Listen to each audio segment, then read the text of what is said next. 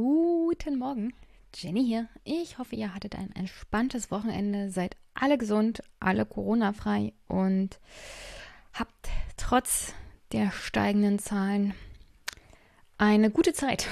Ich weiß, es ist gerade, es ist gerade für alle, glaube ich, ein bisschen anstrengend. Die zweite Welle rollt voll durch. Es könnte schlimmer sein, auch in Deutschland, wenn wir uns unsere Nachbarstaaten angucken. Und leider Gottes empfinde ich jedenfalls so, hat die Politik verschlafen, nach der ersten Welle die entsprechenden Maßnahmen zu treffen, die notwendig gewesen wären, wie zum Beispiel aus dem Bekämpfen von Corona durch Staaten von Südkorea zum Beispiel oder Taiwan zu lernen und jeden, der potenziell Kontakt mit jemandem hat, der Corona hat, erstmal in Selbstisolation zu stecken und dann einen Test zu machen.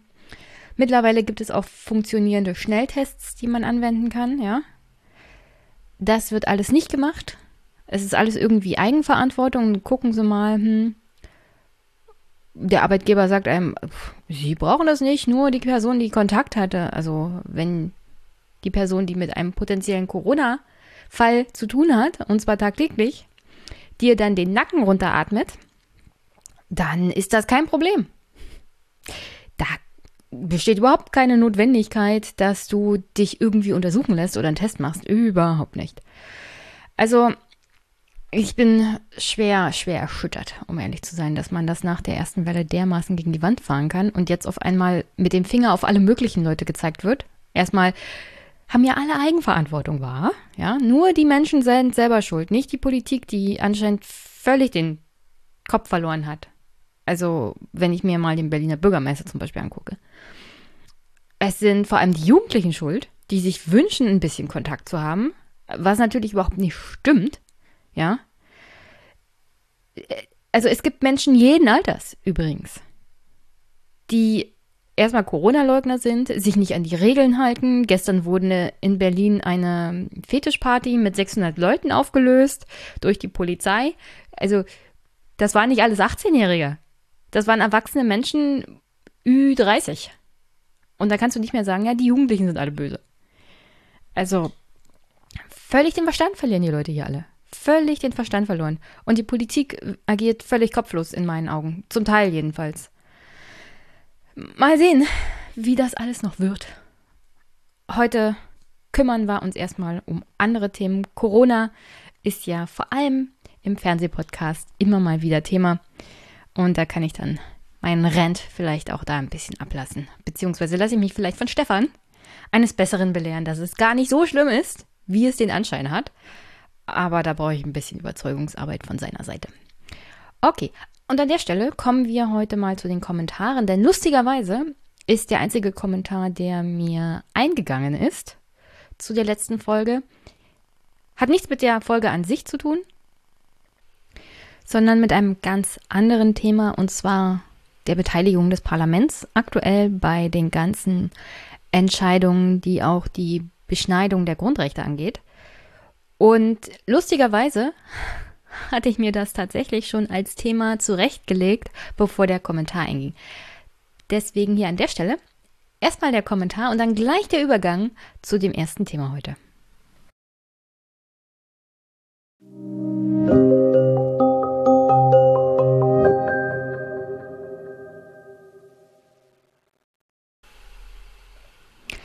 Axel hat geschrieben, gestern erschien in der NZZ ein Interview mit Herrn Papier, ehemaliger Präsident des Bundesverfassungsgerichts. Er lässt kein gutes Haar an der Regierung.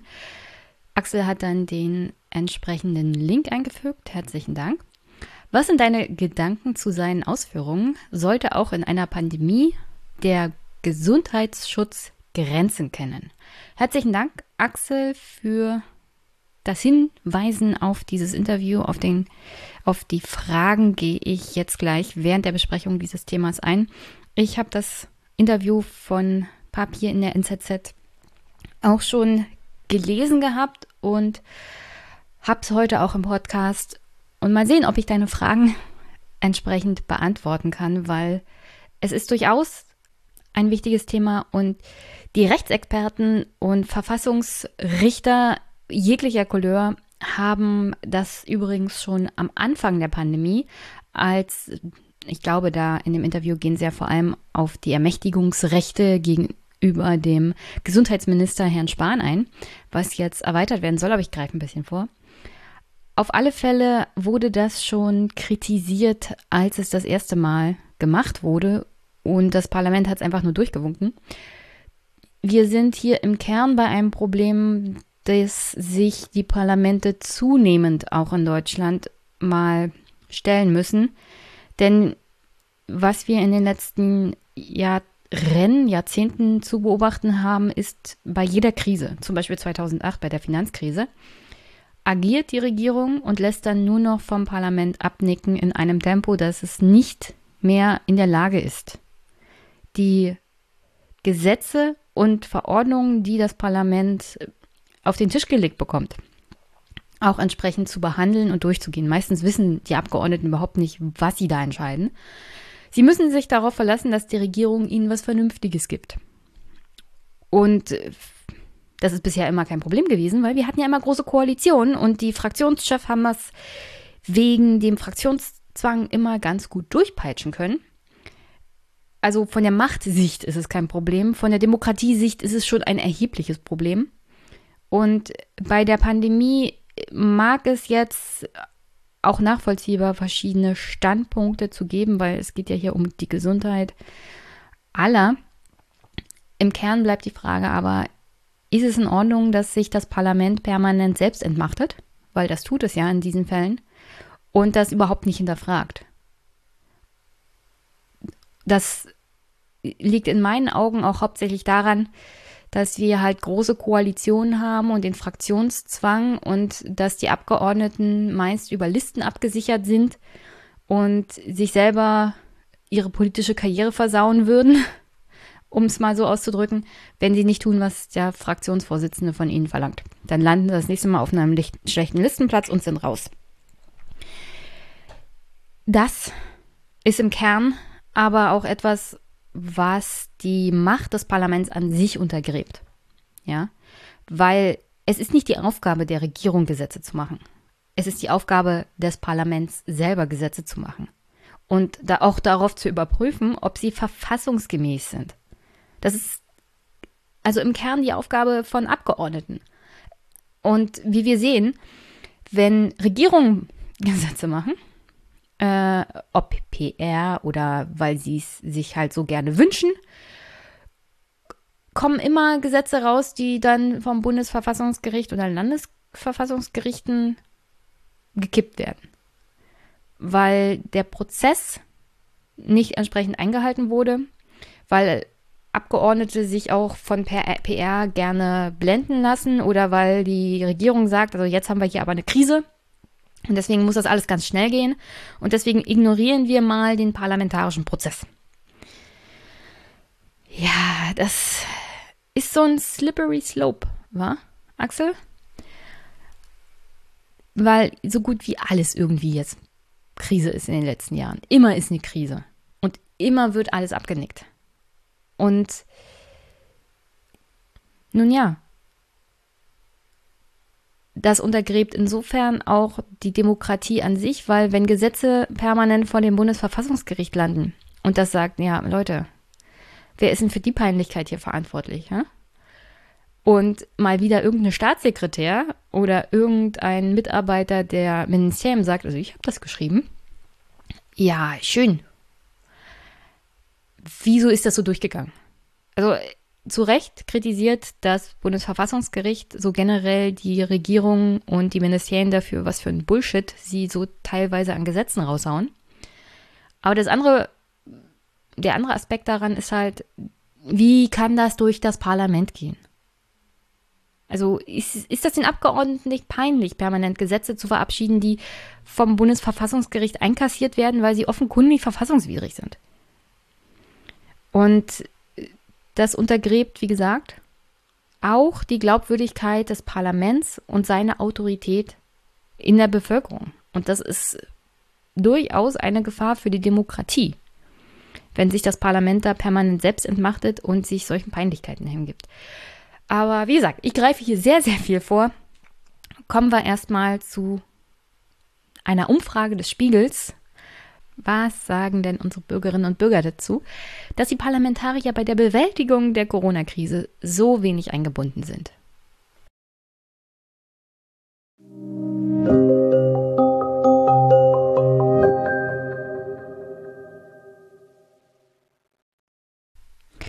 Im Wesentlichen haben Bund und Landesregierung die Corona-Maßnahmen bisher per Verordnung gestaltet. Das heißt, der Deutsche Bundestag und die Landesparlamente wurden vollkommen außen vor gehalten. Es musste alles sehr, sehr schnell gehen. Das heißt, es gab Exekutivmaßnahmen, aber die Demokratie in Deutschland ist so aufgestellt, dass alles, was unter anderem durch einfache Gesetzgebung die Grundrechte beschneidet von Bürgerinnen und Bürgern, zwangsweise durch das Parlament erfolgen muss und nicht durch die Regierung, also die Exekutive. Aber während der Corona-Zeit ist das bisher halt völlig aus dem Ruder gelaufen. Alles wird von der Regierung entschieden, sowohl auf Landesebene als auch auf Bundesebene. Das wird hauptsächlich auch damit begründet, dass es ja schnelle Entscheidungen geben muss und schnelle Maßnahmen. Entsprechendes gilt übrigens auch für die jeweiligen Lockdowns in den Ländern und auf Bundesebene. Das erfolgte immer durch die Regierung, nicht durch das Parlament. Und der Deutsche Bundestag ist demnach, genauso wie die Landesparlamente, in eine Art Beobachterrolle geraten, obwohl er sich halt auch in diese Rolle hineinbegeben hat. Die Abgeordneten haben ja nicht viel dafür getan, aus dieser Rolle wieder herauszukommen. Gleichwohl ist natürlich die parlamentarische Arbeit in Corona-Zeiten ebenfalls ein bisschen schwierig weil Anwesenheit im Plenum nicht so leicht ist, wenn es heißt Distanz, Distanz, Distanz. Obendrauf gibt es ja noch die AfD, die sich mit Herrn Schäuble gerade kabbelt wegen der Maskenpflicht im, im Plenum. Also alles nicht so einfach aktuell. Dennoch in einer Umfrage des Spiegels zeigt sich, mit dem Wunsch nach mehr Mitsprache und Einfluss der Parlamente in der Corona-Krise sind die Opposition, vor allem FDP, Linke, Grüne, nicht alleine. Auch eine Mehrheit der Deutschen wünscht sich, dass die Parlamente viel mehr wieder in die Corona-Politik eingebunden werden. 62 Prozent der Befragten stimmten der Aussage eindeutig oder eher zu, dass die Landesparlamente und der Bundestag stärker an der Entscheidung über die Corona-Maßnahmen beteiligt werden sollten. Die Einigkeit besteht über alle politischen Lager hinweg. Also keine Partei, nicht mal bei der AfD oder einer anderen sagt, also wir wollen irgendwie weniger Parlament. Die höchste Zustimmung gibt es bei den Anhängerinnen und Anhängern natürlich der FDP. Knapp 80 Prozent von ihnen stimmen voll oder eher der Aussage zu, dass die Parlamente stärker an den Entscheidungen zu Corona-Politik eingebunden werden müssen. Der Anteil bei den Sympathisanten der Union ist übrigens am geringsten. Da sagen nur knapp noch 50 Prozent der Befragten, dass das Parlament mehr Einfluss braucht. Ich lehne mich mal hier ein bisschen weit aus dem Fenster und behaupte, dass die ältere Generation der Wählerschaft, vor allem bei der Union, kein großes Problem damit hat, dass hier Exekutivmaßnahmen getroffen werden, die ein bisschen was Autoritäres haben. Gleichzeitig sind es natürlich eher die Wählerschaften, die zur Risikogruppe gehören und die sich schnelle Handlungswege natürlich wünschen. Und dann empfindet man das Parlament mit seinen Diskussionen natürlich als besonders lästig. Aktuell ist das natürlich alles ein bisschen schwierig, weil wir im Kern ja zwei Debatten haben. Auf der einen Seite die Beurteilung der Anti-Corona-Maßnahmen als zu lasch und dass die Regierung die Kontrolle über den Infektionsverlauf verliert, weil sie zu wenig tut. Und auf der anderen Seite halt die Entmündigung des Parlaments in der Pandemie. Und diese Entmündigung kann nur dadurch bekämpft werden, dass man sich mehr Zeit nimmt und den demokratischen parlamentarischen Prozess einhält, der, wie gesagt, mehr Zeit erfordert und genau das Gegenteil von dem sein würde, was aktuell halt auch vor allem von CDU-Wählern gefordert wird, was schnelle Maßnahmen durch die Regierung bedeutet und die Entmündigung des Parlaments zur Folge hat. Also wir haben es hier mit einer ziemlich schwierigen Gemengelage zu tun. Gleichzeitig ist wie ich vorhin erwähnt habe, die Diskussion um die zunehmende Entmündigung des Parlaments ja nicht neu. Das haben sie schon öfters mal zugelassen, schon bei ganz anderen Krisen und auf eine noch viel schlimmere Art und Weise. Denn dieses Ermächtigungsgesetz für Herrn Gesundheitsminister Spahn ist ja durchs Parlament gegangen und war von vornherein auch zeitlich begrenzt. Die Tatsache, dass die Bundesregierung das jetzt äh, ausweiten will, ist ja das Problem. Und das Parlament muss dem ja nicht zustimmen. Übrigens haben ja CDU und SPD da eine Mehrheit. Und sowohl bei der SPD als auch bei der CDU gibt es Stimmen, die das kritisieren. Und wie gesagt, weil das auch immer akuter wird, die Diskussion und die Kritik von der Opposition und aus den eigenen Reihen, war das diese Woche auch Thema bei den Tagesthemen.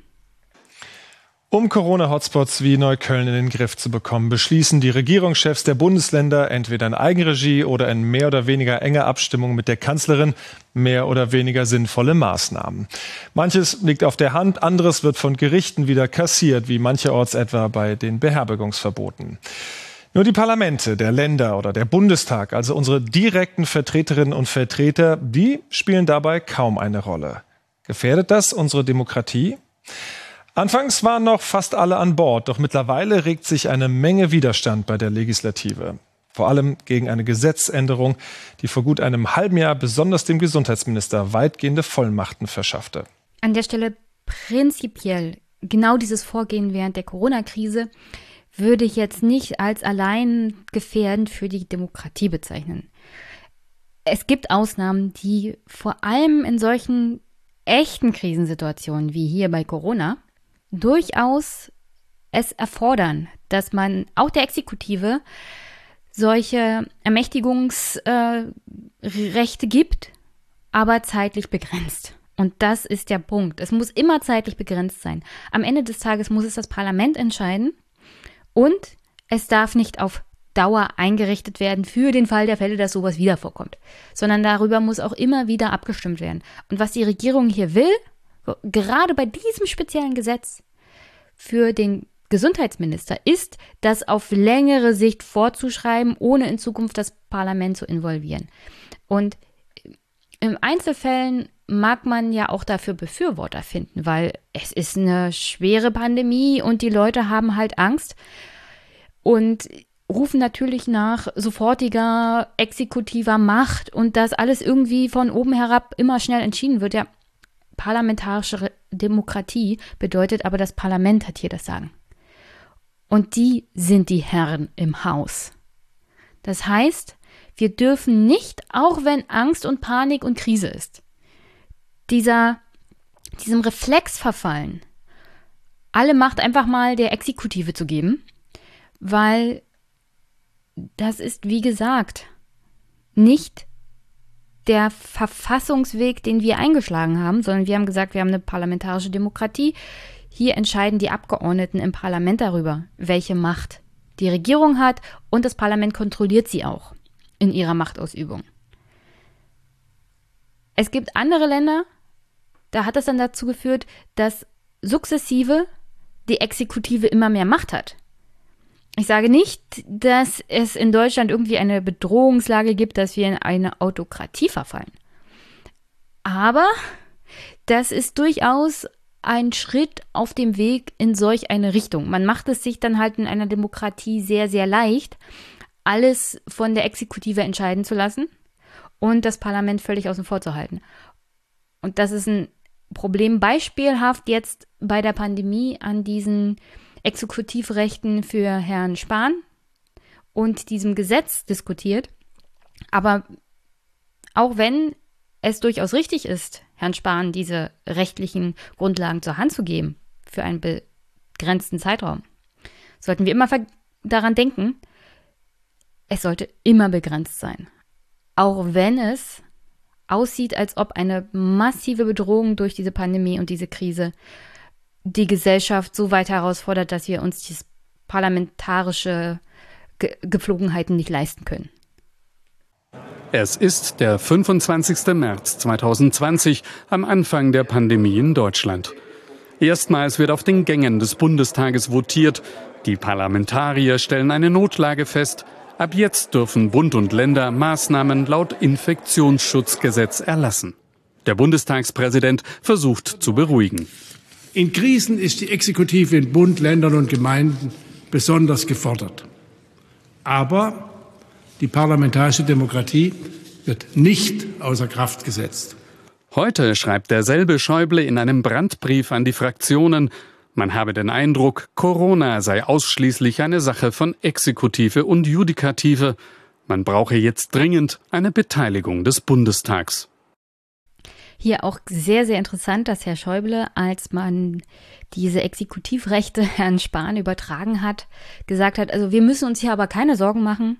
Das Parlament ist hier jederzeit eingebunden und die Rechte des Parlaments werden nicht beschnitten.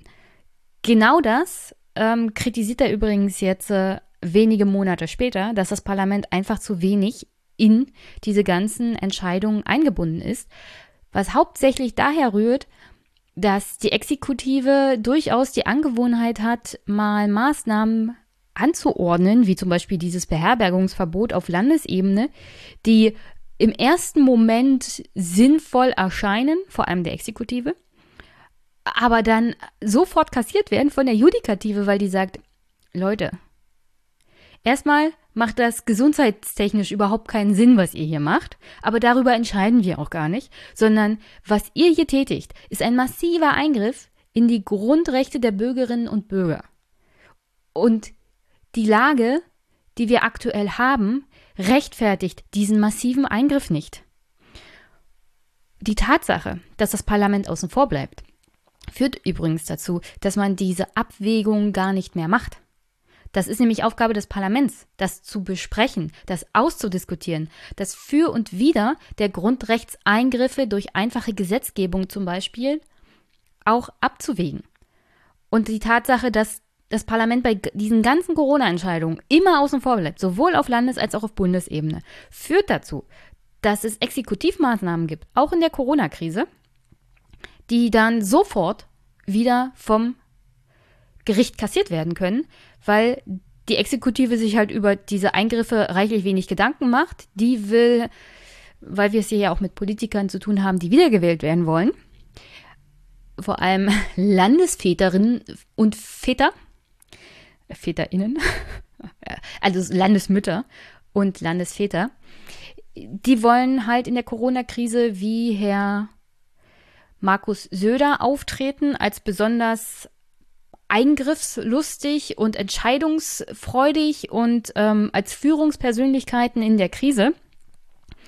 Aber wie gesagt, das heißt nicht unbedingt, dass das die richtigen oder vernünftige Entscheidungen sind oder dass die in irgendeiner Art und Weise Abwägungen getroffen haben bezüglich der Eingriffe, die sie treffen, also der Rechtseingriffe, die da durch ihre Maßnahmen treffen. Was übrigens auch die Glaubwürdigkeit von diesen Maßnahmen massiv untergräbt. Also, dass man hier die Exekutive hat, die Maßnahmen trifft, die permanent von der Judikative auch wieder einkassiert werden, führt gerade zu dieser Verwirrung und Unberechenbarkeit innerhalb der Bevölkerung. Also man weiß ja gar nicht mehr, ob wo oben und unten ist teilweise.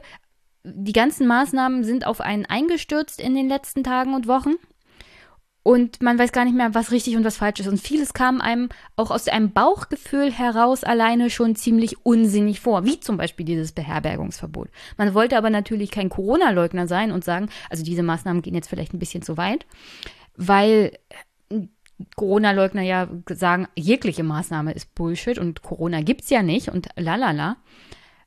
Aber genau deswegen ist es umso wichtiger, dass die Maßnahmen auch vernünftig abgewogen sind. Ja, weil wenn eine Regierung, eine Exekutive permanent Corona-Maßnahmen trifft, die die Rechte der Bürgerinnen und Bürger beschneiden und die werden dann auch permanent von Gerichten wieder kassiert, dann kommt ein Bild zustande, so nach dem Motto, äh, ah, Politik weiß gar nicht, was sie tun. Und was sie tun, hat kein Hand und Fuß. Und ich finde, dass gerade deswegen, weil man das Parlament da außen vor lässt, diese Situation dermaßen aus dem Ruder gelaufen ist. Das sieht der bayerische Ministerpräsident grundlegend anders. Er will das Notkonstrukt Infektionsschutzgesetz sogar ausbauen.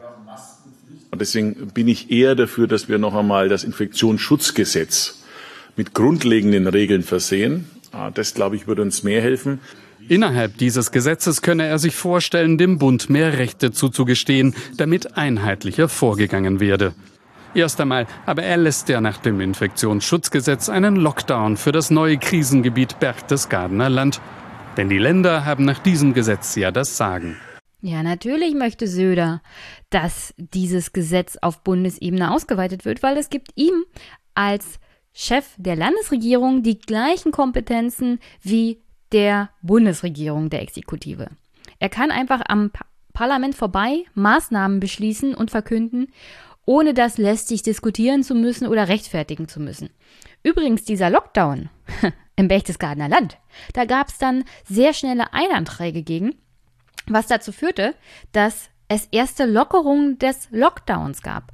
Weil das Gericht angedeutet hat, also was ihr da wieder mit dem Lockdown gemacht habt, das ist nicht verfassungskonform, Leute. Also diese Entscheidungen der Exekutive, auch wenn sie gut gemeint sind, müssen auch gut gemacht sein und durchdacht sein.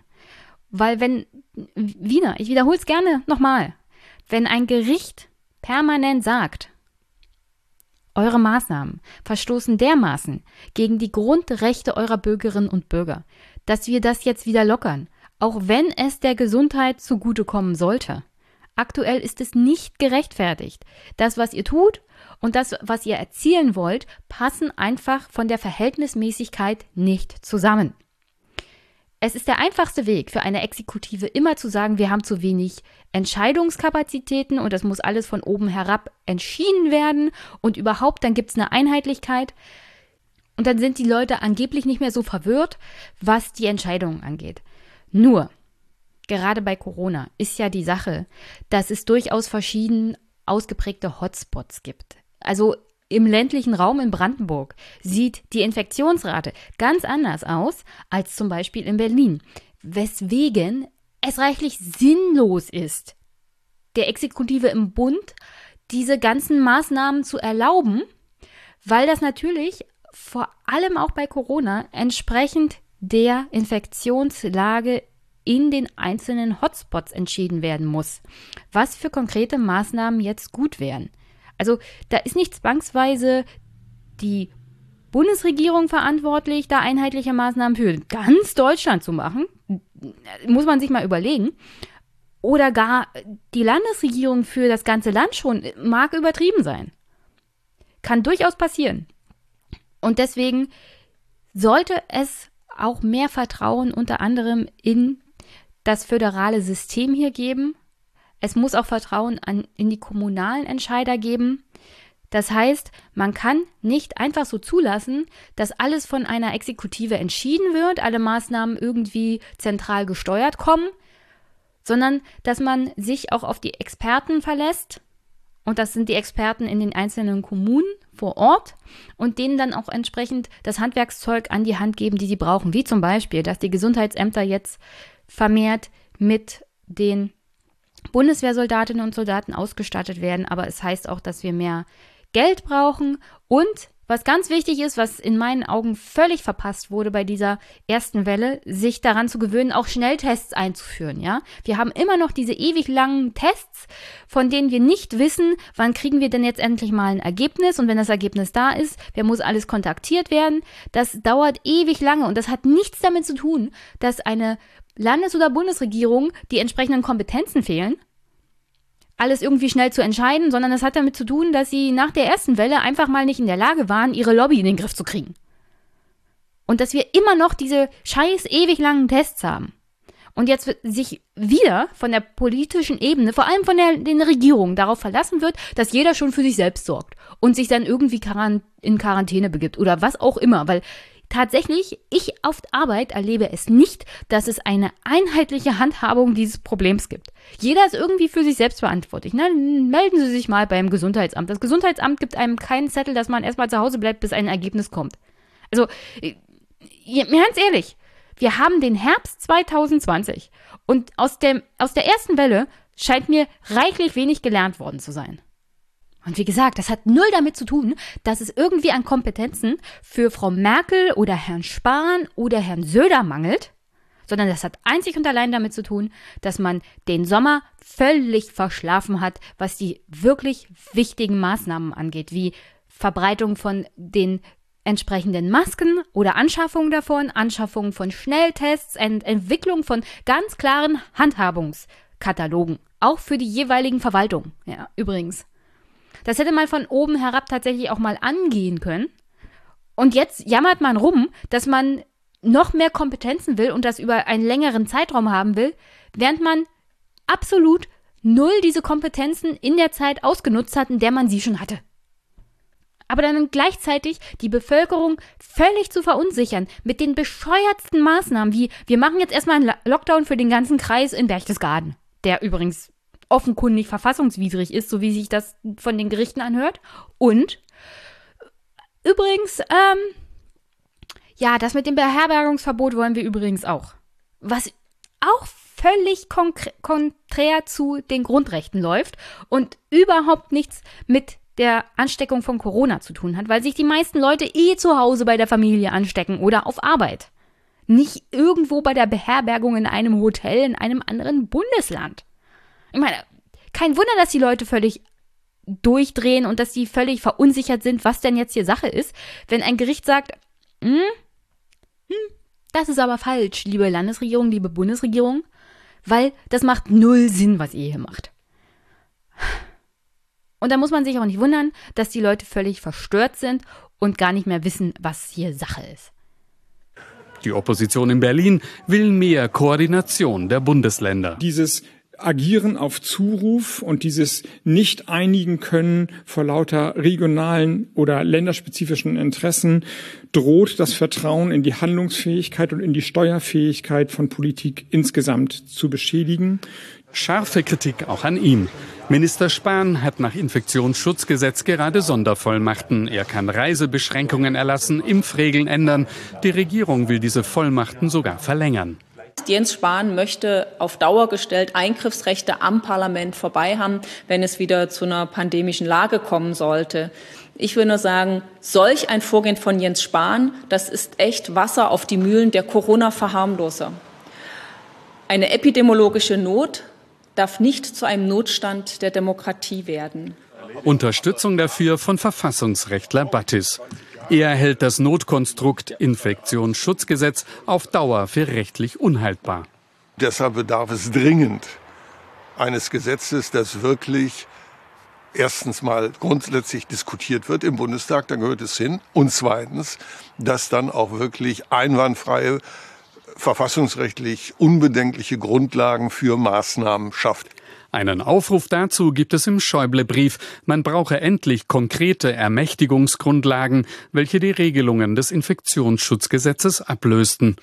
Erst ein Beschluss durch das Parlament verhindere übrigens auch, dass viele Corona-Maßnahmen am Ende von den Gerichten gestoppt würden. So, und an der Stelle dann nochmal herzlichen Dank an Axel, der mir, wie gesagt, auch nochmal den Link zu dem Interview mit dem ehemaligen Bundesverfassungsrichter Herrn Hans-Jürgen Papier zugeschickt hat, der von der NZZ interviewt wurde. Und eine der Fragen war, werden die Grundrechte momentan auf unverhältnismäßige Weise eingeschränkt? Und Herr Papier antwortet, viele Maßnahmen sind unter verfassungsrechtlichen Gesichtspunkten völlig in Ordnung. Andere wiederum genügen dem Grundsatz der Verhältnismäßigkeit nicht. Verwaltungs- und Oberverwaltungsgerichte in den Bundesländern haben bereits spezifische Grundrechtsbeschränkungen, etwa die Beherbergungsverbote, die Sperrstunde oder absolute Versammlungsverbote wegen der Rigorosität auf Unverhältnismäßigkeit erklärt. Teilweise sogar für offensichtlich rechtswidrig. Also Herr Papier ist natürlich kein solcher Ranter wie Jenny, sondern ein ehrwürdiger Bundesverfassungsrichter, ein ehemaliger. Und er drückt das halt sehr gediegen aus, aber im Grunde nichts anderes, als was ich vorher gesagt habe. Diese Eingriffe der Exekutive sind teilweise unverhältnismäßig, was die Eingriffe in die Grundrechte von Personen angeht und ihre Rigorosität. Diese Eingriffe durch Maßnahmen müssen immer abgewogen werden. Und das kannst du nur mit Verordnungen und Gesetzen, die in meinen Augen durchs Parlament gehen oder vorher mal besprochen wurden. Wie weit dürfen diese Maßnahmen oder Rechte, die eine Exekutive hat, gehen? Weil das ist ja bisher nicht erfolgt. Das hat man im Schnellschuss Anfang der Pandemie gemacht, auf Bundesebene mit dem, diesem Gesetz für Herrn Spahn, das dann übrigens auch für die Landesregierungen galt. Und da hieß es dann Krise, Krise, Panik, Panik, alle haben Angst, keiner weiß, was los ist. Äh, geben wir mal jetzt erstmal Herrn Spahn alle Rechte. Und jetzt möchte Herr Spahn das natürlich gerne behalten. Und die Landesregierungen sehen darin auch kein Problem, obwohl viele der Maßnahmen, die sie getroffen haben, ihnen schon massiv um die Ohren gehauen wurde, wie Herr Papier das hier natürlich sehr schön ausgedrückt hat. Dann wird Herr Papier weiter gefragt, wie schätzen Sie die Lage ein? Hat die Exekutive ihre Kompetenzen überdehnt? Die Verwaltungsgerichte bescheinigen den Landesbehörden teilweise, dass eine solche exekutive Überdehnung vorlag. Natürlich ist nicht alles, was die Behörden in den letzten Monaten angeordnet haben, verfassungswidrig oder allgemein rechtswidrig. Unter rechtsstaatlichen Gesichtspunkten ist aber auch nicht alles möglich. Auch wer die Gesundheit und das Leben der Bevölkerung schützen will, darf nicht beliebig in die Grundrechte eingreifen. Und an der Stelle äh, für alle Corona-Leugner, die hier vielleicht noch zuhören oder sich mal in diesem Podcast verlaufen. Genau deswegen haben wir übrigens hier keine Diktatur oder keine Autokratie oder sonst irgendwas oder eine kleine Machtelite um Frau Merkel herum, die hier das Land steuert, sondern der Staat und die Demokratie funktionieren hier ganz gut, weil Gewaltenteilung. Also auch die Tatsache, dass sich das Parlament bei der ganzen Sache hier in den letzten Monaten ein bisschen rausgenommen hat, weil sie einfach der Exekutive die Macht gegeben haben, indem sie das Gesetz abgewunken haben, dass im Frühjahr Herrn Spahn und den Exekutivkräften diese ganzen Möglichkeiten der Maßnahmen gegeben hat, gibt es da noch die Judikative. Und die funktioniert. Der Rechtsstaat funktioniert. Die Gerichte hören sich die Fälle an, wägen ab und sagen dann, also die Maßnahmen gehen einfach zu weit. Und da müsst ihr euch nochmal andere Sachen überlegen. Insofern ist das hier tatsächlich ein Plädoyer dafür, dass das Parlament sich mehr darauf besinnt, seine Arbeit zu tun und sich mehr einzumischen, ganz klar. Aber gleichzeitig ah, müssen wir nicht viel Panik haben, vor allem nicht bei dem Thema, weil es am Ende des Tages halt immer noch die Gerichte gibt, die solche Dinge einkassieren. Nichtsdestotrotz ist es nicht Aufgabe von Landes- oder Bundesverfassungsgerichten permanent sich damit zu beschäftigen, dass von der Exekutive oder von der Legislative irgendwelche verfassungswidrigen Gesetze kommen und sich permanent damit rumzuärgern. Also theoretisch ist es schon ihre Aufgabe, aber ich finde das Ausmaß der Gesetze, die zunehmend aus dem Parlament selber kommen, die teilweise natürlich in den Ministerien geschrieben werden oder von der Exekutive selber, weil das Parlament bemüht sich ja kaum noch, selber Gesetze zu verabschieden, sondern diese Gesetze werden teilweise unter anderem auch von Lobbys geschrieben, von denen wir gar nicht wissen, wer das alles ist und welche Interessen dahinter stehen. Aber das ist ein ganz anderes Thema. Diese Gesetze kommen am Ende des Tages aus dem Parlament. Und die Abgeordneten sind dafür verantwortlich. Und das Parlament trägt dafür die Verantwortung. Und wenn Menschen das Vertrauen in die parlamentarische Arbeit und das Funktionieren der parlamentarischen Demokratie verlieren. Jetzt nicht angesichts dieser einen Sache, sondern so generell, weil es häuft sich halt in den letzten Jahren. Dann geraten wir in eine Krise der Demokratie. Ich sage nicht, dass diese eine Sache ist während der Pan Pandemie jetzt, sondern das häuft sich halt an. Und alleine die Krise 2008 mit dem Rettung der Banken und äh, den Rettungsschirmen ganz europaweit, wo die Parlamente auch in dem Fall einfach mal kilometerweise Gesetzespamphlete der Regierung verabschiedet haben, ohne zu wissen, was da genau drin steht.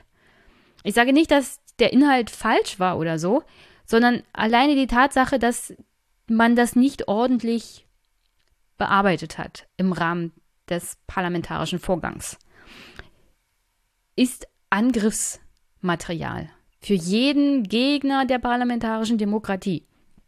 Also unter anderem auch für die AfD, ja? Also das kommt ja nicht von irgendwoher.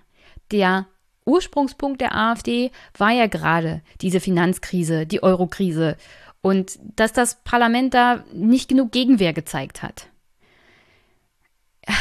Wie gesagt, ich sage nicht unbedingt, dass das alles falsch war, aber vielleicht sollte das Parlament und die Abgeordneten sich mal frei machen, ein bisschen von ihren Fraktionschefs und ein bisschen mehr Rechte einfordern. Ich weiß, es ist schwierig angesichts der Art und Weise, wie, wie Parteien ihre Listen aufstellen. Nichtsdestotrotz haben sie am Ende des Tages eine Verantwortung gegenüber der Demokratie und der Bürgerinnen und Bürger in ganz Deutschland und nicht gegenüber ihrer Partei als allererstes.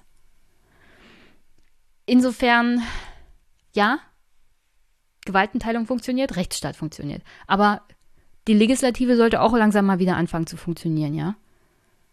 Und diese Kritik an den Parlamentariern selber kommt übrigens auch von Herrn Papier, der auf die Frage, was ist von einem Parlament zu halten, das gewissermaßen zum Jagen getragen werden muss, folgendes antwortet. Ich möchte keine Zensuren verteilen, kann aber feststellen, ganz überwiegend haben sich die meisten Parlamentarier selbst aus dem Spiel genommen. Ich bedauere das sehr. Schon der bayerische Verwaltungsgerichtshof hat im April diesen Jahres angemahnt, längerfristige Lockdown-Verfügungen müssten durch das Parlament getroffen werden. Die Politik hat entsprechende Mahnungen weitgehend ignoriert. Auch in den Medien wurde das Problem kaum aufgegriffen. Das heißt hier an der Stelle, dass der Lockdown, angewiesen wieder von Herrn Söder in Berchtesgaden, schon im April angedeutet von den bayerischen Gerichten, gar nicht rechtskonform gewesen ist. Und das war Herrn Söder ziemlich klar, denn äh, diese teilweisen Lockdowns wurden dann schnell wieder zurückgenommen, weil das Gericht ihm das sonst um die Ohren gehauen hätte. Solche Dinge dürfen einfach nicht alleine durch die Exekutive gemacht werden. Das muss im parlamentarischen Prozess gemacht werden. Das hat ein Gericht schon im April festgestellt, weil das so massive Eingriffe sind in die Grundrechte der Bürgerinnen und Bürger, dass das rechtskonform nur funktioniert, wenn es auch durch das Parlament verabschiedet wird. Denn nur das Parlament hat am Ende des Tages das Recht dazu, die Grundrechte der Bürgerinnen und Bürger zu beschneiden. Nicht am Ende des Tages die Regierung, sondern nur das Parlament. Ja, die Regierung geht aus dem Parlament hervor, aber die Entscheidung über Rechtseingriffe in unserer Demokratie passieren nur im parlamentarischen Prozess. Das kann nicht und das darf nicht durch Exekutivmaßnahmen zu einem Dauerzustand werden. Auch nicht in einer Pandemie und auch nicht in einer Krise. Und für mehr empfehle ich euch ganz dringend, das Interview mit Herrn Papier zu lesen. Ich stelle es euch in die Shownotes. Ich wünschte ja, solche Interviews würden auch mal vertont werden. Dann könnte ich sie hier einfach einspielen und hätte keine Probleme damit, das immer zu einzulesen. Nichtsdestotrotz empfehle ich das Interview vollkommen. Ich bin immer wieder froh, wenn ehemalige Bundesverfassungsrichter sich auch mal äußern. Das kommt, glaube ich, zu selten vor. Wäre schön, wenn sie sich auch mal äußern bei Verfassungswidrigkeiten, unter anderem von Sozialgesetzen. Alles zum Beispiel zum Thema Hartz IV wäre ganz toll. Also damit ein Aufruf an alle ehemaligen Bundesverfassungsgerichte und Richter, einfach mal mehr Meinung in die Welt tragen. Ihr könnt das doch so super toll und so gediegen und so ausgeglichen. Also macht es ruhig mehr. Und die Hörerinnen und Hörer, lest das Interview. Ihr findet es in den Show Notes.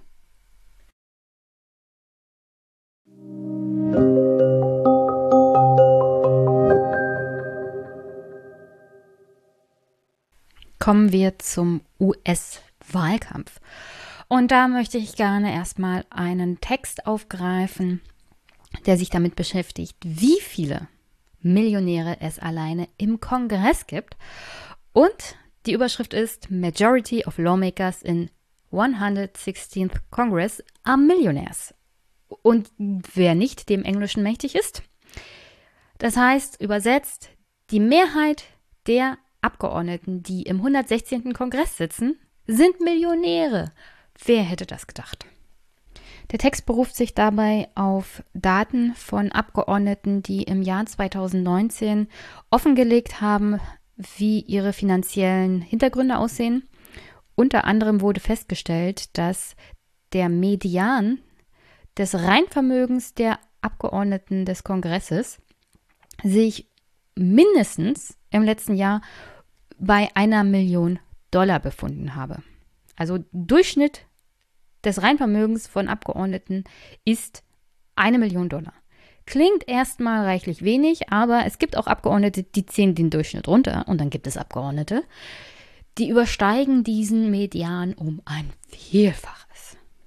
Denn auch bei den Abgeordneten ist es ein bisschen wie bei der Gesamtbevölkerung in den USA. Es gibt die oberen 10 Prozent der reichen Reichen, die ein Vermögen haben, das man sich kaum vorstellen kann. Und dann gibt es halt die anderen 90 Prozent, die, okay, im Vergleich zur Gesamtbevölkerung der USA vielleicht super reich sind, aber im Vergleich zu ihren Kolleginnen und Kollegen in, im Kongress halt zu den unteren 90 Prozent gehören. Der reichste Senator ist Rick Scott aus Florida, Republikaner.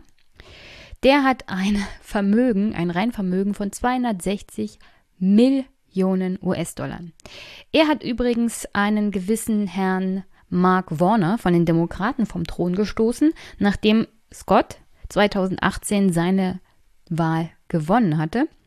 Dabei hat Scott übrigens 64 Millionen Dollar seines eigenen Vermögens in seine eigene Kampagne gesteckt. Aber bei 260 Millionen Gesamtvermögen scheint das durchaus drin zu sein. Ein anderer sehr, sehr reicher Republikaner ist Greg Gianforte. Er sitzt im Repräsentantenhaus und hat durch seine Softwarefirma ein Gesamtvermögen von 189 Millionen Dollar für sich auf dem Konto und ist damit der reichste Abgeordnete, der im Repräsentantenhaus sitzt. Dann gibt es natürlich noch Abgeordnete, die in diese Aufstellung nicht hineingefallen sind, weil sie einfach mal ihre finanziellen Hintergründe nicht offengelegt haben. Dazu gehört unter anderem die Senatorin, auch von den Republikanern übrigens, Kelly Loeffler. Ihr Gesamtvermögen wird auf satte 500 Millionen Dollar geschätzt, womit sie natürlich Rick Perry um Längen schlagen würde. Loeffler selber hat aufgrund einer größeren äh, Diskussion und eines größeren Skandals, auch von Befangenheit in den letzten Monaten ein paar, nun ja, Aktienverkäufe tätigen müssen. Aber das scheint ihr nicht geschadet zu haben, was ihr Gesamtvermögen angeht. Aber hier kommt auf alle Fälle zum Tragen, dass es immer mal wieder Skandale gibt innerhalb des Repräsentantenhauses und des Senats bezüglich der Abgeordneten, die Insider-Deals und Handels betreiben. Auch bei Loeffler scheint das ähm, in diesen Vorwürfen mitzuschwingen, denn sie hat Aktienhandel betrieben während der Corona-Pandemie und das scheint da doch in Zusammenhang zu stehen zu den Maßnahmen unter anderem, die im Senat getroffen wurden. Natürlich können wir hier nicht nur auf die Republikaner draufhauen, die in meinen Augen offensichtlich immer mal diese Listen anführen aus keinen nachvollziehbaren Gründen. Die sind einfach nur reicher als die Demokraten, könnte man meinen. Aber bei den Chefs der Parteien in den jeweiligen Häusern, Senat und Abgeordnetenhaus, ist das so, dass sie immer die Top Ten dieser Listen besetzen. Nancy Pelosi zum Beispiel, die Sprecherin des Abgeordnetenhauses, die ja Demokratin aus Kalifornien ist, konnte in den letzten Jahren beobachten, wie ihre ihr Reinvermögen von 41 Millionen in 2004 auf 115 Millionen in 2020 angestiegen ist. Und nein, das ist nicht alleine nur deswegen, weil sie ihr Abgeordnetengehalt entsprechend gut investiert hat. Natürlich möchte ich hier die Republikaner nicht außen vor lassen, denn einen ähnlich guten Sprung, was jetzt den massiven Anstieg des Reinvermögens angeht, nicht die Zahlen, hat der Chef des Senats der Mehrheitsführer Mitch McConnell gemacht. Der hat nämlich einen Sprung von 3 Millionen Reinvermögen auf 34 Millionen Reinvermögen von 2004 in, auf 2020 geschafft. Das ist doch eine ziemlich gehörige Steigerung. Wenn er auch eher tief angefangen hat, hat er doch sein Vermögen über verzehnfacht. Es sollte aber an der Stelle auch erwähnt werden, dass es durchaus Abgeordnete im Senat und im Abgeordnetenhaus gibt, die dort als Unternehmer reingegangen sind mit einem gehörigen Reinvermögen. Und zwischenzeitlich ist das Unternehmen äh, in schwierige Fahrwasser geraten. Bankrott gegangen im Großen und Ganzen, sodass die Abgeordneten, die im Senat und Haus sitzen, jetzt teilweise über eher rein Schulden verfügen als über Vermögen mögen, was jetzt die Statistik so generell halt nach unten sieht. Ein Beispiel dafür wäre die Demokratin Elsie Hastings. Sie ist mit 4,7 Millionen Dollar in den roten Zahlen. Das ist übrigens noch aus den Jahren der 1980er, als sie wohl eine erhebliche größere Summe an Schulden angehäuft hat, die sie bis heute abträgt. Ähnlich geht es Emmanuel Cleaver, ebenfalls Demokrat aus Missouri. Er kommt auf ein Reinvermögen, das eigentlich Schulden sind von minus 2,3 Millionen. Und dann ist da noch der Republikaner David Valadao. Der kommt ebenfalls aus Kalifornien wie Nancy Pelosi. Ihm geht es finanziell aber nicht so gut wie der Chefin der Demokraten. Denn David hat 25 Millionen Dollar Schulden, hauptsächlich deswegen, weil er Kredite aufgenommen hat, um das Familienunternehmen, eine Milchfarm, ein Milchbusiness zu unterstützen und zu retten. Also ziemlich hohe Schulden. Aber das heißt ja nicht zwangsweise, dass man irgendwie nur von Wasser und Brot leben muss, wie das bei Unternehmen so ist. Es ist halt auf dem Papier Schulden, die werden über mehrere Jahre abgetragen.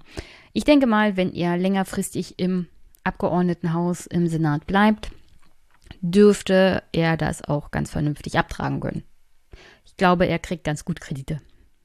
So als Abgeordneter traut man ihm das zu, das abzuzahlen. Es gibt andere Amerikaner, die leben auf der Straße oder in ihrem Auto, vor allem jetzt aktuell in der Wirtschaftskrise, die die Amerikaner infolge von Corona haben. Die werden niemals auch nur einen 100-Dollar-Kredit bekommen. Warum bringe ich das hier an? Also ich wollte das halt mal anbringen, um zu verdeutlichen, wer bei den Amerikanern so in dem Parlament sitzt, also in dem Zweikammernparlament. Auch hier in Deutschland gibt es ja zunehmend die Diskussion, wer sitzt eigentlich für uns in den Parlamenten. Und es gibt doch schon eine erhebliche Differenz zwischen Regierenden und Regierten, weil das zunehmend zu so einer Show von privilegierten, selbstständigen Unternehmern und Akademikern verkommt. Und verkommt ist vielleicht ein negatives Wort, aber es zeigt halt schon ganz deutlich, wer es sich leisten kann, politisch tätig zu sein und wer nicht. Nichtsdestotrotz ist der massive Unterschied bei den Amerikanern noch auf einem ganz, ganz anderem Niveau.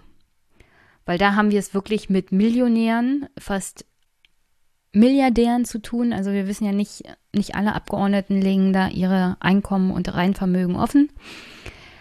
Also kann da durchaus der ein oder andere Milliardär dabei sein. Auf alle Fälle ist es ein noch viel, viel größerer Unterschied zwischen denen, die da die Gesetze machen und das Volk repräsentieren sollen und denen, die tatsächlich wählen gehen. Und aufgrund der Tatsache, wie sich die Wirtschaft in den letzten Wochen und Monaten seit dem Ausbruch der Corona-Pandemie entwickelt hat, also ich meckere hier sehr viel über die deutsche Regierung und was hier alles gemacht wird. Das stimmt. Ich bin sehr, sehr negativ. Hm, gebe ich gerne zu. Aber das ist kein Vergleich mit dem, was in den USA abgeht, um ehrlich zu sein. Und das ist dieser Unterschied zwischen arm und reich und Regierenden und Regierten nimmt übrigens aber schon seit Jahrzehnten zu. Das ist eine massive Spaltung. Und das ist eine Gefahr in den USA für Demokratie tatsächlich, die wir uns gar nicht vorstellen können. Weil die Entfernung zwischen Repräsentierten und Repräsentanten ist fernab von Gut und Böse, alleine was das Bankkonto angeht.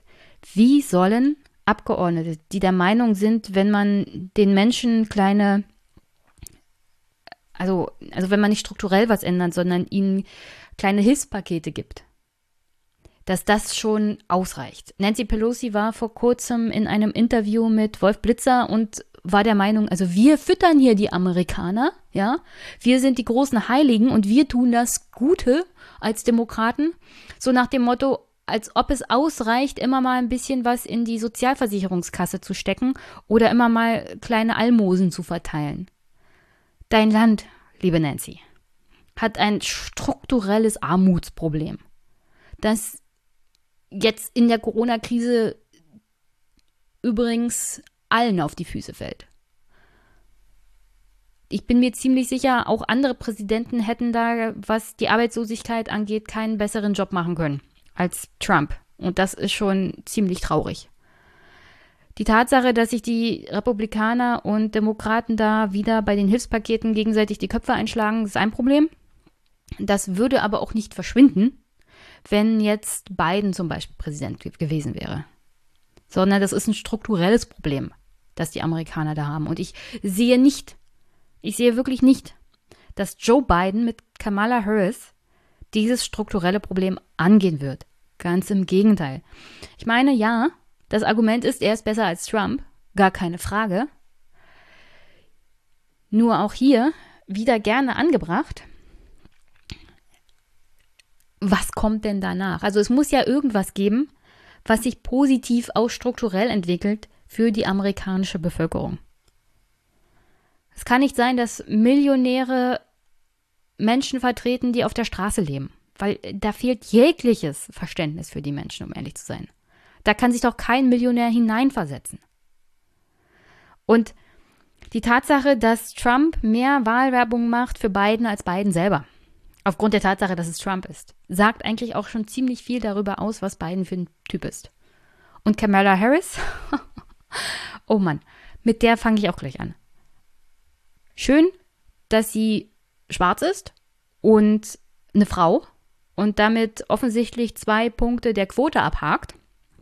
Aber das war es dann auch schon. Wenn man sich das genauer anguckt, hat sie als Vertreterin ihrer Wählerschaft für die Schwarzen eher nur negative Dinge getan. Oder für Menschen of Color, People of Color, die sie äh, unter anderem ins Gefängnis gesteckt hat, wenn sie die Schule geschwänzt haben. Oder einfach nur massiv Spenden annimmt von der Silicon Valley Lobby, wo genau wird diese Frau irgendwas tun, um strukturell was zu verändern für die Amerikaner? Ich würde mal sagen null. Und ich würde auch sagen, dass der Wut und der Zorn, der Donald Trump ins Amt gebracht hat, dadurch nicht verschwinden wird, dass er nicht Präsident ist. Das wird sich dann vielleicht über Jahre wieder aufschauen. Und dann haben wir in 20 Jahren vermutlich jemanden, also wenn, also kann ja sein, dass die Demokraten bis dahin die Kurve kriegen und strukturell was machen. Bleibt es so, bleibt das Establishment der Demokraten an der Macht, über Kamala Harris zum Beispiel, inhaltlich, und ändert sich strukturell nichts in der amerikanischen Gesellschaft. Werden wir in 20 Jahren jemanden haben, der wie Trump ist, aber vielleicht intelligent. Und das ist eine echte Bedrohung, weil Trump hat das ganze System getrollt und das für sich ausgenutzt. Und er ist ein absoluter Narzisst und völlig bescheuert. Aber stellt euch vor, der, der wäre jemand gewesen wie Steve Bannon, nur charismatisch. Demokraten hätten da in dem Land nichts mehr zu lachen gehabt. Und es wäre ein echt rassistisches Land gewesen, worüber sich aber die meisten Wählerinnen und Wähler dann auch nicht großartig aufgeregt hätten. Weil solch ein Kandidat dann was tatsächlich für die Jungen macht, diejenigen, die in der, dem Land kaum noch eine Chance haben, die völlig abgehängt sind, keine Zukunftsperspektiven. Also für alle Verlierer der amerikanischen Gesellschaft wollte Steve Bannon was tun. Und natürlich ist er ein absoluter Rassist aber er ist absolut clever. Und so jemanden in Person mit einem Sympathen als Kandidaten, also intelligent und sympathisch, wie Donald Trump, der hätte der amerikanischen Gesellschaft echt das Genick brechen können und der hätte der Demokratischen Partei das Genick brechen können. Und ich bin mir ziemlich sicher, dass die Gefahr von solch einem Kandidaten nicht weg ist, wenn Biden und Harris die nächsten 16 Jahre im Amt sind. Ganz im Gegenteil. Die Gefahr wird wachsen, wenn die Demokraten da nichts machen. Und ich sehe keinerlei, keinerlei Anhaltspunkte, dass sich da was ändert, weil das Establishment der Demokraten nur damit beschäftigt ist, die linken progressiven Kräfte, die nicht zwangsweise nur damit hausieren gehen, dass sie irgendeine Quote erfüllen, sondern auch mal Gerechtigkeits- und soziale Fragen stellen. Das Establishment der Demokraten ist nur damit beschäftigt, die irgendwie auf die Hinterbank zu setzen und stillschweigend zu ignorieren. Und das ist, das ist eine echte Gefahr für die Demokratie. Kommen wir zu Kamala Harris. Die Herangehensweise im amerikanischen Wahlkampf, wenn es um Vizepräsidentschaftskandidaten, in dem Fall eine Kandidatin geht, ist, dass sie einem nicht schaden sollen. Also das Allerwichtigste ist, dass ein Kandidat einfach mal dem Präsidentschaftskandidaten nicht schadet und am besten aus einem Staat kommt, der vielleicht ein Swing State ist und sehr viele Wahlmännerstimmen mitbringt. Bei Camilla Harris hat man auf alle Fälle den Eindruck, sie schadet nicht. Sie ist ein Asset. Sie bringt das Argument mit, dass sie ein People of Color ist und eine Frau. Zwei Quoten schon mal erfüllt. Und sie behauptet von sich, eine progressive Kandidatin zu sein. Während des Wahlkampfs hat sie mal behauptet, sie hätte schon gerne Medicare for All, also eine allgemeine Krankenversicherung, nur um es gleich 24 Stunden später zurückzunehmen, nachdem sie offensichtlich entsprechende Mitteilungen vom Demokraten Establishment und ihren Unterstützern, also ihren Spendern bekommen hat. Aber ganz, ganz zurück. Harris gibt sich, wie gesagt, als progressive Staatsanwältin. In der Realität hat sie eher eine repressive Justiz- und Polizeipolitik verfolgt und ist deswegen aktuell auch hin und wieder mal in der Kritik bei den Leuten, die sich dafür interessieren. Die entsprechenden Nachrichtensender CNN und MSNBC ist es nicht. Die finden sie super toll und super progressiv, weil sie eine Frau ist und schwarz. Sie ist Tochter eines ähm, haitianischen Einwanderers und einer indischen Mutter. Beide sind eingewandert, aber beide sind auch Hochschulprofessoren. Also sie sind jetzt nicht gerade bei Television angefangen, sondern gleich in den entsprechenden wichtigen Universitäten als Professoren angestellt gewesen. Also Frau Harris könnte allerhöchstens, also allergeringstens eingeschätzt werden als Mittelschicht. Auf alle Fälle kommt sie aus dem Umfeld, das man so braucht als Establishment-Demokrat. Ich sage nicht, dass ihre Hautfarbe ihr in ihrem Leben nicht Probleme gemacht hat. Ich bin mir ziemlich sicher, auch Frau Harris musste sich mit systematischem Rassismus auseinandersetzen. Nichtsdestotrotz hat dieses Erlebnis offensichtlich nicht dazu geführt, dass sie entsprechend Politik betreibt, denn sie ist, wie gesagt, als Hardlinerin bekannt. Polizeibrutalität hat sie als Generalstaatsanwältin nicht untersuchen lassen, sondern hat die Polizei gedeckt. Und Sie selber setzte sich dafür ein, dass unschuldige Menschen in Haft bleiben.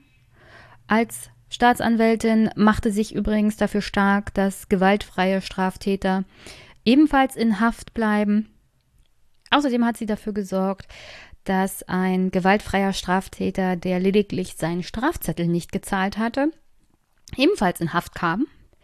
Und sie hat dafür gesorgt, dass minderjährige Schwarze, die wie gesagt, unter anderem auch ähm, die Schule geschwänzt haben, in Haft kamen und dort als billige Arbeitskräfte für staatliche und private Gefängnisse gearbeitet haben. Also ihre Politik gegenüber den Menschen, die sie angeblich vertritt, also Menschen mit schwarzer Hautfarbe und Unterdrückte und Einwanderer und alle jene, die für mehr Gerechtigkeit jetzt vor allem während Black Lives Matter kämpfen, ja, als sie diese Leute vertreten hat, angeblich, hat sie diese Leute genau dem strukturellen Rassismus unterworfen, der sie, der sie kritisiert. Also welche Politik dabei rauskommt, wenn Frau Harris dann irgendwann mal Präsidentin will, sein will, äh, will ich gerne mal sehen. Ich schätze mal ganz stark, es hängt sehr viel davon ab, was das Establishment der Demokraten von ihr will und ihre Spender. Übrigens, äh, Frau Harris ist auch so ein Typ Politiker, do as I say, not as I do. Denn sie hat sich gerne mal darüber lustig gemacht, dass sie Eltern von schwänzenden Schulkindern strafrechtlich verfolgt hat, wie ich schon erwähnt hatte. Ebenfalls fand sie es lächerlich, dass man zum Beispiel mehr Schulen statt Gefängnisse baut. Darüber hat sie sich auch hin und wieder mal lustig gemacht, das fand sie witzig. Oder zum Beispiel Marihuana zu legalisieren, was ja doch in der breiten Bevölkerung in den USA mittlerweile befürwortet wird. Gleichzeitig, als sie dann fünf Jahre später für das Präsidentschaftsamt kandidiert hat, da hat sie dann lockerflockig erzählt in einem Interview, dass sie in ihren College-Jahren schon mal einen Ra Joint geraucht hat, weil das kommt gut an bei den jungen progressiven Wählerschichten, als sie dafür verantwortlich war, Menschen zu verknacken, die Joints geraucht haben, war sie die ganz harte und hat Menschen einfach so dafür ins Gefängnis gesteckt. Also sie ist halt so der Typ, ich habe keine eigenen Inhalte, kein eigenes Rückgrat, meine Berater sagen mir, was ich tun und lassen muss und meine Spender auch. Und damit fährt man ganz gut, denn damit wird man Präsidentin der Demokraten. Denn machen wir uns nichts vor, sie ist praktisch schon abgesegnet worden vom demokratischen Establishment aufgrund der Tatsache, dass sie zur Vizepräsidentschaftskandidatin von Biden bestimmt wurde. Denn Biden tritt kein zweites Mal an. Er ist jetzt schon ziemlich alt, also beide Kandidaten sind sehr, sehr alt. Harris ist jung und die Zukunft der Demokraten und die Zukunft der Demokraten hat keine Inhalte und kein Rückgrat, muss sie aber auch nicht haben, denn hier geht es nicht um strukturelles und Inhalte, sondern einfach nur um Macht und die eigenen Spender offensichtlich wohlgesonnen zu stimmen. Wie sie politisch handelt, erkennt man auch ganz gut daran, dass sie zum Beispiel beim Thema Betrug bei Zwangsvollstreckungen in Kalifornien reichlich wenig getan hat, um den Bürgerinnen und Bürgern zu helfen. Denn obwohl Kalifornien als Epizentrum des Betrugs bei Zwangsvollstreckungen gilt, verfolgte die von Harris eigens einberufene Mortgage Fraud Strike Force, eine Arbeitsgruppe zur Aufdeckung von Hypothekenbetrug, weniger Fälle als die Staatsanwaltschaften in vielen anderen US-Bundesstaaten. Anstatt ihr Amt zu nutzen, um den wachsenden Einfluss von Technologiemonopolen einzudämmen, zeigt sich in einer Reihe von E-Mails, die kürzlich von der Huffington Post akquiriert wurden, dass Harris um die Gunst der Tech-Monopolisten warb und im Gegenzug beachtliche finanzielle Unterstützung aus dem Silicon Valley erhielt. Und wie groß die Unterstützung für Kamala Harris aus dem Silicon Valley ist, das kann man an den jeweiligen Berichten unter anderem des Wall Street Journals sehen. Silicon Valley sieht Kamala Harris als eine von ihnen, ist da eine Überschrift. Oder Kamala Harris ist ein Freund, nicht ein Feind von Big Tech. Oder Kamala Harris hat die Wall Street und Silicon Valleys Unterstützung. Und das kann man auch ganz gut an der Spenderliste für ihre Präsidentschaftskandidatur sehen. Unterstützt wurde Harris von Mark Benioff, von Salesforce David Zapolsky, ein oberer Rechtsberater von Amazon, Brad Smith, Präsident von Microsoft, Ruth Hoffman, LinkedIn Co-Gründer, Drew Houston, Dropbox CEO, Evan Goldberg und Dorian Delay, Vorstand von Oracle NetSuits, Kelly Kramer, Cisco Finanzvorstand, Alex Stamos, ehemaliger Chef des Sicherheitsfunktionär von Facebook, John Doerr, äh, der wurde 2008 auf der Midas-Liste auf Platz 1 gesetzt. Der hat selber einen, ein Reinvermögen von 7,7 Milliarden Dollar. Er ist Risikokapitalanleger und hat mit Al Gore und Colin Powell bei einer Beteiligungsgesellschaft im Silicon Valley gearbeitet. Also die Verbindungen zwischen den Parteien zu den richtig wichtigen Unternehmen im Land sind über Harris auch gesichert und da gibt es keine Unterschiede zu den Republikanern, weil alle mit allen zusammen in einem großen Bett sind. dass das natürlich bei vor allem der Partei Linken der Demokraten nicht gut ankommt und vielleicht auch bei dem einen oder anderen Bürger, vor allem bei der Arbeiterschaft, die die Demokraten ja offensichtlich bei der letzten Trump-Wahl verloren hat und die jetzt vielleicht wieder Biden wählen, aber die früher oder später dieser Partei wieder verloren gehen, wenn sie nichts strukturell ändert. Das scheint die Demokraten in dem Fall überhaupt nicht zu stören. Denn sie haben ja Identitätspolitik und an der Stelle verweise ich mal auf den aktuellen Wohlstand für alle Podcast. Es gab eine Sonderfolge mit Wolfgang M. Schmidt. Er hat gesprochen mit Jörg Wimmerler-Sehner. Der ist Korrespondent der Zeitung Die Zeit und der berichtet auch sehr viel über den US-Wahlkampf, auch genauer und hinter den Kulissen und was eigentlich bei den Demokraten so los ist und bei der Gesellschaft. Also schwer, schwer zu empfehlen, denn die Demokraten haben das so drauf. Das hat man auch ganz gut gesehen beim Wahlkampf zwischen Hillary Clinton und damals noch Bernie Sanders, dass man halt immer gerne mal Identitätspolitik nimmt, wie zum Beispiel, oh, hier, guck mal, ich habe eine Frau als Präsidentschaftskandidatin für den Vizepräsidentschaftsposten. Und die ist auch noch eine Schwarze. Und das muss doch ja wohl reichen. So kommen wir gesellschaftlich weiter. Anstatt sich mit den strukturellen inhaltlichen Problemen auseinanderzusetzen, die da heißen Armut. Diese Armut betrifft hauptsächlich übrigens gerade die Schwarzen und Farbigen und Einwanderer und Mexikaner und hast du nicht gesehen im Land, also die, die von strukturellem Rassismus betroffen sind, die sich eigentlich auch für diese inhaltlichen Themen interessieren, genauso wie die weiße Arbeiterschaft das übrigens tut, denen diese ganzen Quotensachen so ziemlich egal sind, weil es geht ums nackte Überleben in diesem Land. Aber solange wir eine demokratische Partei haben, die sich gerade nicht um solche Dinge wie allgemeine Krankenversicherung für alle kümmert, sondern sich lieber damit beschäftigt, welche Quote denn heute wieder erfüllt werden muss, solange kommt man halt nicht voran. Und ich weiß, ja, diese Quoten sind wichtig, aber am Ende des Tages, wenn du eine Person hast mit 20.000 Dollar Jahreseinkommen, die, die nicht weiß, wovon sie eine neue Waschmaschine kaufen soll oder wie sie ihr Auto reparieren soll oder wie sie das Ticket wegen der Geschwindigkeitsübertretung bezahlen soll, ohne dass sie ins Gefängnis kommt. Also solange du so eine Gesellschaft hast, ist den meisten Menschen, die unter sowas leiden übrigens, egal ob sie schwarz oder weiß sind, ziemlich egal, ob der Regierungschef eine dunkelhäutige Frau ist oder nicht.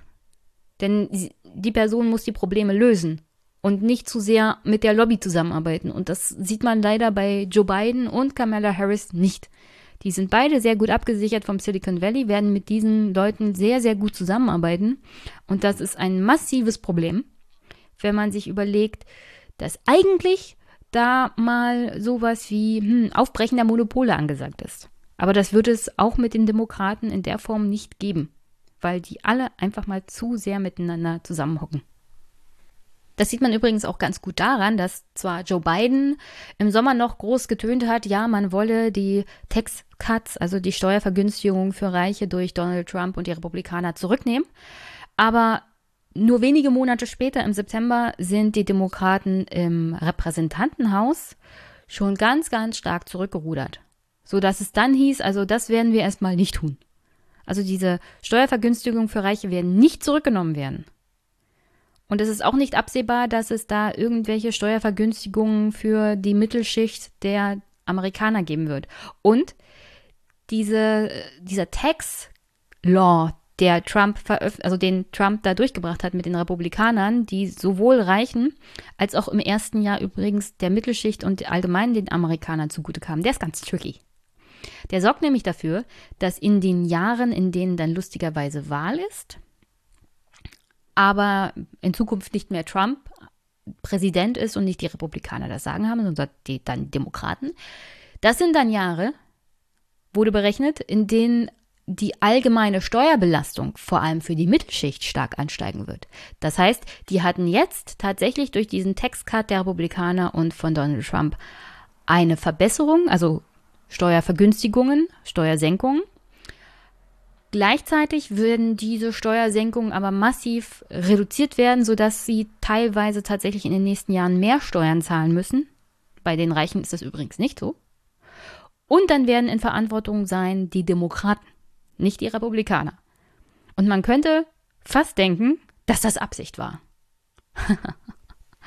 also die Demokraten sollten sich diese, diese Steuergesetzgebung vielleicht doch zur Brust nehmen und vielleicht doch die Steuercuts, die Steuerverringerung für die Reichen zurücknehmen und sich mal dieses ganze Tax Law, die da von den Republikanern gekommen ist, angucken, weil das kann ihnen politisch massiv auf die Füße fallen.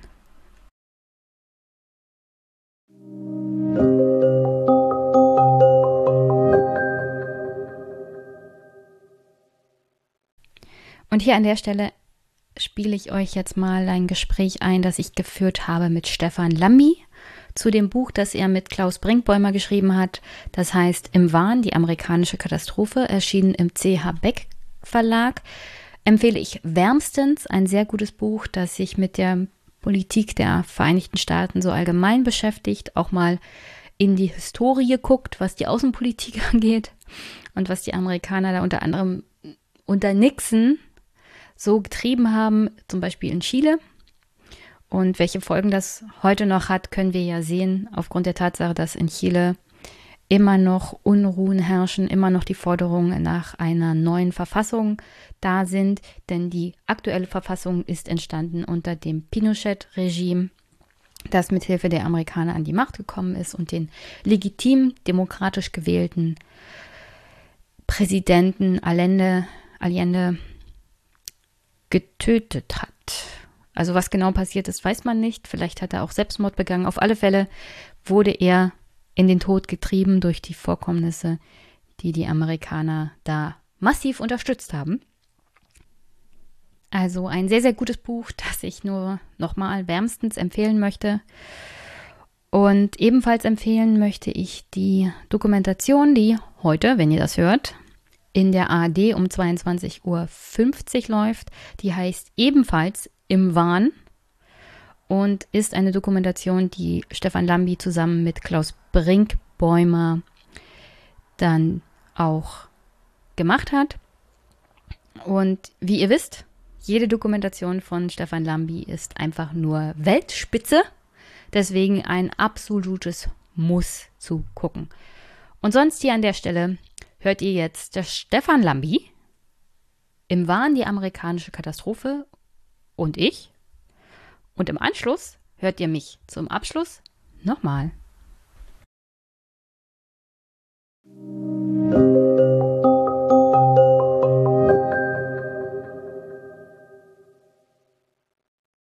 Moin, moin nach Hamburg. Ist doch noch Hallo. richtig, oder? Ist immer noch richtig. Moin, ich, moin. Ich habe heute wieder einen wunderbaren Gast hier im Podcast und zwar Stefan Lambi. Hallo. Hallo, Jenny, Günther. Hallo, nach Berlin. Ähm, ich habe spontan gesehen, du hast ein Buch geschrieben zusammen mit Klaus Brinkbäumer. Im Wahn die amerikanische Katastrophe herausgekommen im CH Beck Kata äh, Verlag, Katalog, ähm, Verlag. Der Verlag hat mir auch freundlicherweise ganz schnell das Buch noch zur Verfügung gestellt, ähm, im PDF-Format. Also herzlichen Dank dafür schon mal. Halt das. Moment, Moment, Moment. Ja. so ah. sieht das dann aus. Ah, schick. Sehr schick. Ja. Weil ich konnte das ausgedruckte Papier hier nicht zeigen. Das ist nicht so schön wie das Buch. Und dann habe ich dich auf Twitter spontan angeschrieben und hat gedacht, wir reden mal kurz über dein Buch. Und ähm, dazu wird es auch eine Doku geben, habe ich gehört. Mit dem gleichen Namen? Ja, also nicht zum Buch, sondern wir haben, äh, Klaus Brinkbäumer und ich, par parallel gearbeitet an Buch und Film seit ungefähr Juni 2019 und naja, es gibt den Präsidentschaftswahlkampf, es gibt die Präsidentschaftswahl und es macht Sinn, beides im Umfeld dieser Wahl zu veröffentlichen. Und ihr beschreibt in dem Buch, dass die Vereinigten Staaten von Amerika sich in einer Art neuem Bürgerkrieg befinden, ausgetragen mit den Waffen der Mediengesellschaft. Und ich glaube, jemand hat das so als Kriegsreportage so zusammengefasst. Ich würde ja sagen, das ist schon fast so eine Art Nachruf auf die Präsidentschaft von Donald Trump und was da alles schiefgelaufen ist. Aber bevor wir in das Inhaltliche einsteigen, würde ich dich gerne noch ein bisschen quälen und an dieser Stelle Stefan Schulz auch grüßen. Der hat nämlich eine ganz nette Zusammenfassung von der vorletzten Debatte zwischen Donald Trump und Joe Biden gemacht und die Highlights sozusagen in zwei Minuten Video zusammengefasst. Und ich würde sagen, wir gucken uns das nochmal an. Okay. Well, all right. Let's all right. Let's talk. I would. We got a lot to unpack here, gentlemen. We got a lot of time, so that is absolutely a big thing. That was the worst I, I part of Obamacare. Sir, Chris, You're that was the worst him, part not of. Obama. Let me ask my question. Well, I'll, I'll ask Joe. I, I, I, no. First of all, I guess I'm debating you, not him, but that's okay. I'm not surprised. Let me just tell you something. That As I say, this is open discussion. No, let me but ask this you is about, big, let me, this you'll is be happy, big stuff. sir. You'll be happy. I'm about to pick up on one of your points. That's So, what his people we- we do want to no, get no. rid of it. I, we, Chris, we want to get rid of it I understand it, sir, but I have to. I have to give you roughly equal time, please. All right, right, I wanna- November I want to 3rd. move on to another Because subject. it's a I want to move on to thing. another I've subject. gotta But those, that. I, But want those move, states- gentlemen. You go ahead. You get the, the wait a minute. You get the final word, Mr. Well, it's hard to get any word in with this clown. Excuse me, sir. With a billion Sir, dollars, if you that get rid of is the If you're- know what? You're wait, absolutely not stop. You're true. You're, doing it. you're going to have tape. True. gentlemen. Is- I, I hate to raise Chris, my voice, but on it seems to be uh, why shouldn't I be different than the two of you? So here's the That's deal. good point. I'm going to ask a question about race, but if you want to answer about something else, go ahead. Kill people President all over Trump- the place. That and you say not peaceful, peaceful. President no, Trump, it's I'm not not, but asking- you say it is. President Trump, I'd like to continue with the issue go of ahead, race. I promise we're going to get to the issue of law and order Please. in a moment. Here's the But let- thing. let- I sent sir, in no, the wait, I U.S. asked him a Marshals question. to get the killer No, of the that- young man in the middle of the street. They shot him. Director Gentlemen, said. Well, then gonna- you know what? No, He's no, that, we're wrong. done. We're done, sir. we're moving on to the next. everybody We're moving. When you a bat hits in you your over the head, that's not an idea. Everybody in your administration tells you the truth is a, has a bad idea. Can I tell you what? You have no ideas. that are Antifa, Antifa, Mr. President, your campaign agreed to both sides would get two minute answers uninterrupted. Well, your, your side agreed to it. And why don't you observe what your campaign agreed to as a ground rule, okay, sir? He never keeps his word. Can Because- you add No, back no, thirty- no, He's I'm not asking. That was a rhetorical question. All right. But he wasn't given All right. tens of millions of Given dollars. That tens totally, that's. President Trump, totally President Trump, discredited. you've already, This- we've already been, through, totally we've already, discredited. we've both, we've already been through this. As the moderator, sir, I'm going to make a, I know, a but when judgment call somebody here. gets them- You know, I'd like to talk about climate change. So would I. Okay. Excuse Final- me, no, no, no. when you I have, have a final- 80 I- million ballots Gentlemen, I have a final sent in question. and swamping I- the I- system, you- you- you've- you you've- know it can't be done. You know it can't, and already All there's right. been So now- fraud, Mail service Final- delivers wait a minute, gentlemen. In the final question is, mail a day. in million eight ballots. states, we can keep talking. Let him finish, sir. He doesn't know how to do that. And this guy, I want to see fact, an honest Okay. ballot count. Gentlemen, We- you say that's the end of it. This is the I end of this see an debate. Honest ballot count. We're And going to leave he it does there. Too. Uh, to be continued as in more debates as we go on. Okay, das Ganz waren nur zwei Minuten 43 Sekunden. Das hat sich länger angefühlt. Wie, wie schlimm ist das? Also als Journalist, was, was sagst du zu sowas? Ich habe mit dem Moderator gelitten. Man sieht, wie äh, schwer die Arbeit eines Moderators, Moderatorin sein kann. Ähm, ich fand es nicht so, so, so, so schlimm, wie viele andere darüber geschrieben haben. Ähm, ich glaube, es hat mehr über Trump als über Biden gesagt. Ähm, allerdings, ich habe in dieser Debatte nichts von Trump erfahren, was ich nicht vorher schon wusste. Und dass er ein Rüpel ist, ähm, das hat er ja spätestens ähm, mit seiner NBC-Show vor vielen Jahren bewiesen, ähm, mit dem Slogan You're fired.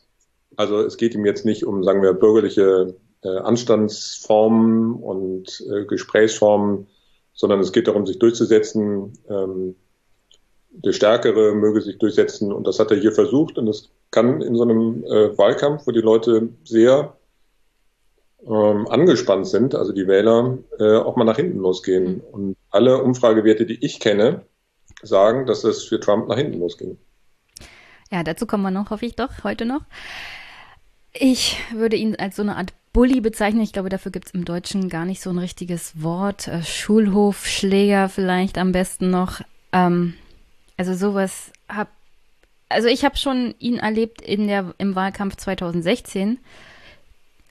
Aber ich hätte nicht gedacht, dass das schlimmer kommen kann, was das Niveau angeht. Und das war so, ich glaube, das Schlimmste, was man sich an.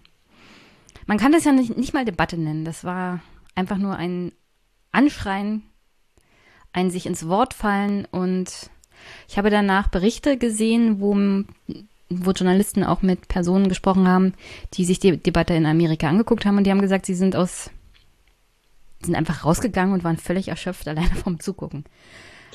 Naja, das Besondere an diesem Format ist, dass er mit einem politischen Gegner zusammentrifft. Das ist er gar nicht gewohnt. Ähm, wenn er mit seinen äh, Buddies von Fox News äh, spricht, dann lassen die den sprechen, dann ist es eigentlich eine einseitige Kommunikation. Er kriegt Stichworte und kann sich dann ausbreiten. Äh, auf Twitter äh, par excellence. Die einzige Konfliktsituation in Gesprächsform sind Pressekonferenzen, ähm, die er lange nicht gegeben hat. Und als er wegen der äh, Corona-Pandemie keine Wahlveranstaltung mehr machen konnte, hatte er eben diese Pressekonferenzen zu Wahlkampfveranstaltungen umfunktioniert und war, glaube ich, wegen des Spektakels ganz froh, wenn es da auch kritische äh, Fragen gab. Dann konnte er sich in Szene setzen als jemand, der seine Agenda durchsetzt. Mhm. Aber im Kern ist äh, Donald Trump Widerspruch nicht gewohnt. Und auch die Zuhörer sind nicht gewohnt von äh, Trump eine solche Gesprächssituation, eine offene Gesprächssituation. Insofern, das war, sagen wir, atmosphärisch das Neue, aber nicht inhaltlich. Also ich kann sagen, dass die zweite Form habe ich noch nicht geguckt. Da ging es ja um Town Halls. Ähm, Donald Trump hat bei einem Sender gesessen und Joe Biden hat bei einem Sender gesessen. Jeweils gab es dann Fragen aus dem Publikum beziehungsweise von Bürgerinnen und Bürgern. Dazu kann ich nicht viel sagen weil ich es mir nicht angeguckt habe und mich darüber auch nicht weiter informiert hat. Hast du davon irgendwas gehört? Bin bislang nur dazu gekommen, ähm, Berichte darüber zu lesen. Ich konnte es selber noch nicht anschauen. Ich habe mir das noch vorgenommen. Äh, interessant ist, dass der äh, Trump bei NBC aufgetreten ist zu diesem Town Hall Meeting, ein Sender, der vor vielen Jahren seine Show The Apprentice produziert hat, die ihn als Fernsehfigur groß mhm. gemacht hat. Und ich glaube, da gibt es alte Verbindungen. Und was ich mitbekommen habe, ist, dass viele Kollegen äh, von NBC mit diesem Auftritt, also mit der Tatsache, dass man Trump äh, so dieses Podium überlässt, überhaupt nicht einverstanden waren. Ähm, und es gab, glaube ich, eine ziemlich fitte Moderatorin, die ihm immer wieder Kontra gegeben hat, die sehr gut vorbereitet war. Und Joe Biden ist bei ABC aufgetreten und kann man auch da die Frage stellen, ist es in Ordnung, wenn der eine ein Podium bekommt und der andere ein Podium? Es wäre natürlich besser, wenn die dann wie bei der ersten Debatte wirklich aufeinandertreffen. Aber das ging nicht, ähm, aus, ich glaube, inzwischen bekannten Gründen. Insofern war das keine wirklich geglückte Situation, beide so separat zu befragen. Das ist okay, aber äh, ist ja auch nicht wirklich was Neues. Ich würde aber noch ein, ein Duell geben. Ich glaube, in der Nacht vom 22. auf den 23. im Oktober. Und da sind jetzt alle gespannt, äh, auch vor der Erfahrung dieses ersten missratenen Duells. Ja, ich bin auch gespannt. Mal sehen, was für Katastrophen noch auf uns zukommen. Apropos Katastrophe. Ich fand ja den Titel von eurem Buch schon ganz interessant, Im Wahn.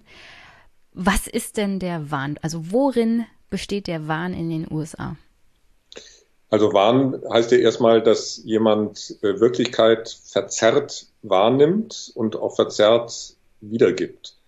Und beides ähm, liefert Donald Trump fast täglich.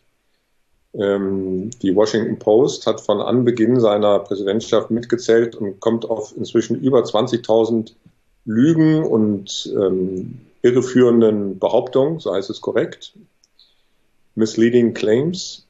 Und das ist ein Indiz dafür, dass jemand absichtlich oder unabsichtlich Realität anders wahrnimmt als viele andere Menschen.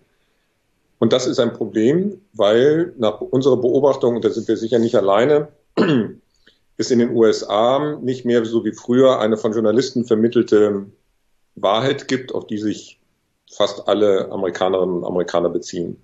Diese Mitte, die auch von Journalisten hergestellt wurde, ist den Amerikanern abhanden gekommen.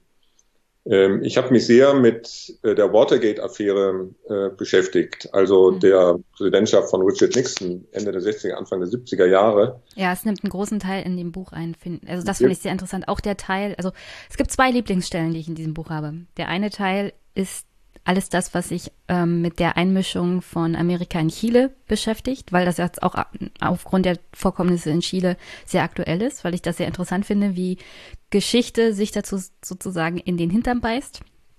Und der andere Teil kommt später, in dem ähm, ihr über die Lähmungszustände in der New York Times berichtet und den Meinungsbeitrag von Senator Tom Cotton.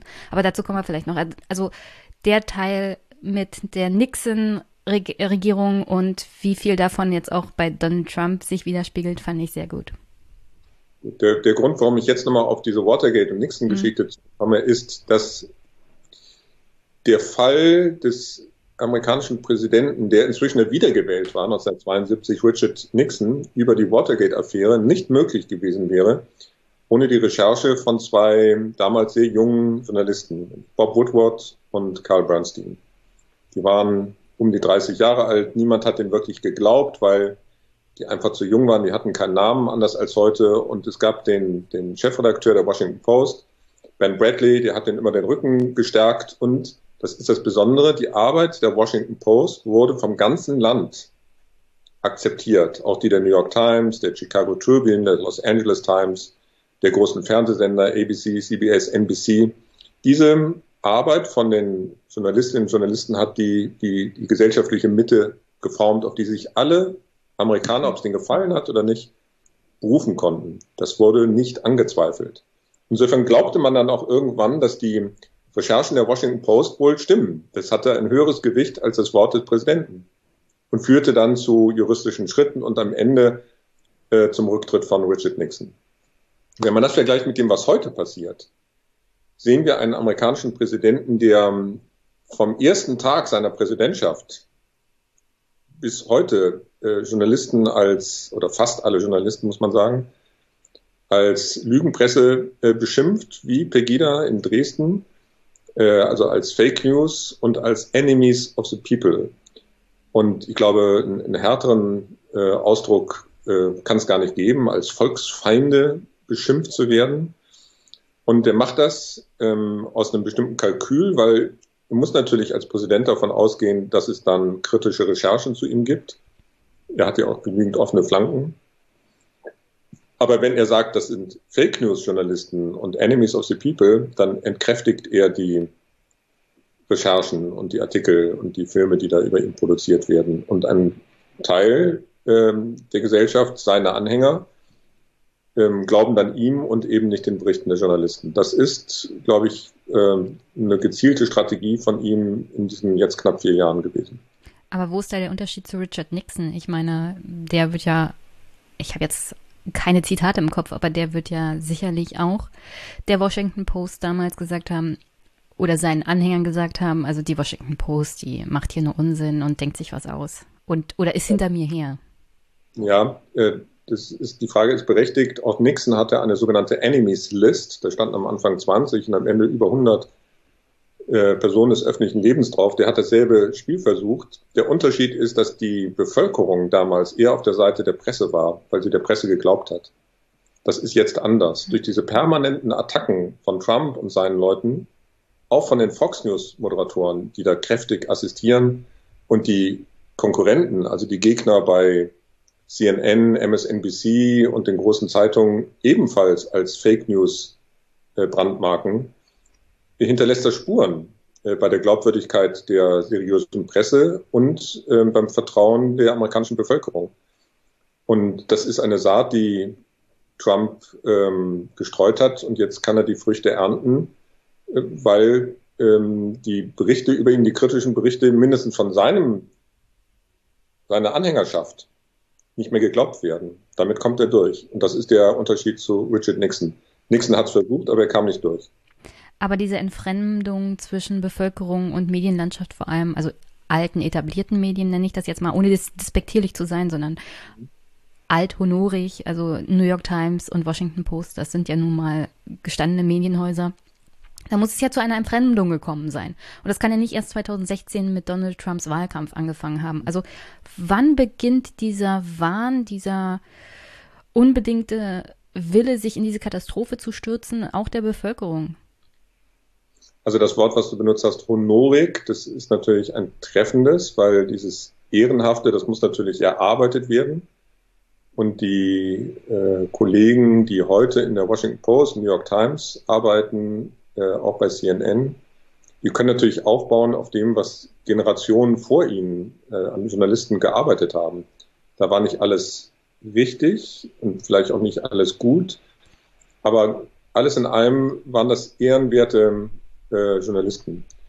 Und nur so können sich die Generationen, die danach kommen, auch äh, selber wieder diesen, diesen, diese Glaubwürdigkeit erarbeiten. Also das wird von einer Generation auf die nächste übertragen. Insofern ist überhaupt nichts schlecht daran, wenn es äh, alt eingesessene, honorige Medienhäuser gibt. Ganz im Gegenteil, ich finde, finde das klasse und ähm, finde, das sind, sind schützenswerte Institutionen, äh, nicht nur in den USA, sondern auch in Deutschland. Was war die Frage? Die Frage war, wie kam es zu dieser Entfremdung? Die kann ja nicht erst 2016 mit dem Wahlkampf von Donald Trump angefangen haben. Also es gibt jetzt keine ähm, monokausale Entwicklung, aber wir haben uns mit der Entwicklung der Medienlandschaft in den USA mal genauer beschäftigt und sind auf eine Entwicklung etwa Mitte, Ende der 80er Jahre gestoßen, also vor etwas über 30 Jahren. Ähm, muss ein bisschen ausholen. Es gab ähm, weil es ja in den USA keinen großen öffentlich-rechtlichen Rundfunk gibt, von so ein paar Ausnahmeerscheinungen abgesehen am Rand, sondern äh, die Medien in den USA waren und sind extrem kommerziell getrieben, hatten die Gesetzgeber im Kongress Sorge, dass sich das ähm, schlecht auf die amerikanische Gesellschaft auswirken würde, wenn ähm, Zeitungen nur nach Auflage schielen, Hörfunk und äh, Fernsehsender nur nach Quote schielen. Mhm. Deshalb hat man 1949 ein Gesetz erlassen, das nennt sich die Fairness Doctrine. Und diese Fairness Doctrine ähm, hat den Moderatoren von Hörfunk und Fernsehen auferlegt, bei kontroversen Themen, bei politisch strittigen Themen auch immer der Gegenseite das Wort zu geben. Und deshalb gab es Gesprächsformate und es gab die Verpflichtung, immer auch die andere Seite anzuhören. Diese Fairness-Doktrin wurde 1987 gekippt unter Ronald Reagan mit der Mehrheit des Kongresses. Und seitdem konnten Moderatoren im Hörfunk wie im Fernsehen einseitig kommentieren, äh, Lügen, Verschwörungstheorien in die Welt setzen, ohne ähm, das zu überprüfen oder der Gegenseite ähm, Möglichkeit zu geben, äh, Stellung zu beziehen. Und im Jahr danach, 1988, begann Rush Limbaugh, ein Talkradio-Moderator, sein Werk. Das war vorher so ein kleiner, der durch die Provinz tingelnde ähm, ähm, DJ, würde man sagen, also der, der Musik und flotte Sprüche ähm, in seinem Programm hatte, aber kein politisches Programm. Und das hat sich dann schlagartig geändert, weil er hatte einen Freibrief, dadurch, dass es diese Fairness-Doktrin nicht mehr gab. Und er hat einseitig kommentiert aus der Sicht von ähm, äh, seinen konservativen Hörern, die das ganz toll fanden, und der Republikanischen Partei. Radiomonologe. Radiomonologe, ja. Und er hatte einen irrsinnigen Erfolg damit. Und dann haben natürlich andere Medienhäuser und Moderatoren gemerkt, wow, das ist ja, das geht in den USA sehr schnell, ein tolles Geschäftsmodell, sind darauf eingestiegen. Da gab es ganz viele dieser Moderatoren. Ähm, und das Modell wurde dann vom Radio aufs Fernsehen übertragen. Und Twitter ist, wenn man so will, die konsequente Weiterentwicklung dieses Modells der einseitigen äh, Kommunikation. Und nicht ohne Grund hat sich dann Donald Trump ähm, sowohl mit Rush Limbaugh, den es immer noch gibt, wie mit Fox News äh, verbündet und nutzt Twitter, weil das kommt seinem Interesse, ähm, auf das wir gleich sicher noch näher eingehen werden, sehr entgegen, eben einseitig zu hetzen, Verschwörungstheorien äh, weiter zu verbreiten und so weiter. Ja, aber also, äh, kurz muss ich dich unterbrechen. Zum Rush Limbo über Fox News und Twitter bis zu Donald Trump.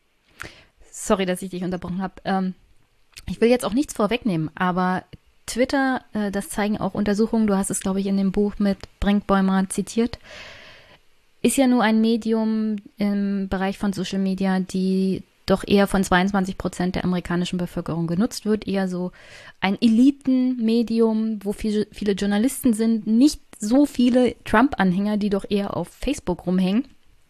Also nutzt er es gerade deswegen Twitter so viel, um die Medienlandschaft auf die Palme zu bringen und viel in der Öffentlichkeit zu sein? Also da möchte ich kurz was gerade stellen. Als wir mit der Recherche angefangen haben für unseren Film und das Buch, da war der Trump bei, ich glaube, 75 Millionen Followern. Inzwischen ist er bei 87 Millionen. Also das ist jetzt keine verschwindende Minderheit. Da sind auch viele im Ausland dabei, keine Frage. Aber wir sprechen von einer Bundesbevölkerung in Deutschland von 83 Millionen. Er hat 87 Millionen Follower. Vielleicht sind da auch ein paar Bots dabei. Aber das ist schon mal eine unglaubliche Medienmacht, die auch deshalb funktioniert, weil unter den 87 Millionen Followern ganz viele Journalistinnen und Journalisten sind, die begierig diese Tweets aufsaugen.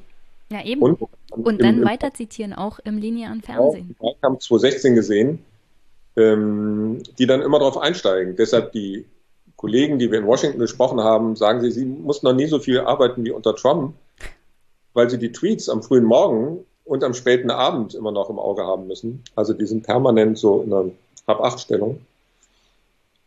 Und ja, es gibt äh, diesen Rückkanal, aber ich glaube, den nimmt der schieren Masse auch keiner so richtig ernst. Aber wenn Trump einen Tweet in die Welt setzt, seinen 87 Millionen Followern gegenüber, dann hat das einfach äh, einen gewaltigen Auftritt. Hm.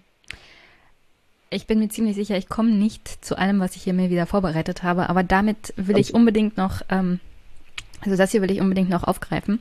Und zwar gleich zum Anfang zitiert, habt ihr drei Zitate. Und zwar, eine Lüge ist bereits dreimal um die Welt gelaufen, bevor sich die Wahrheit die Schuhe anzieht von Mark Twain.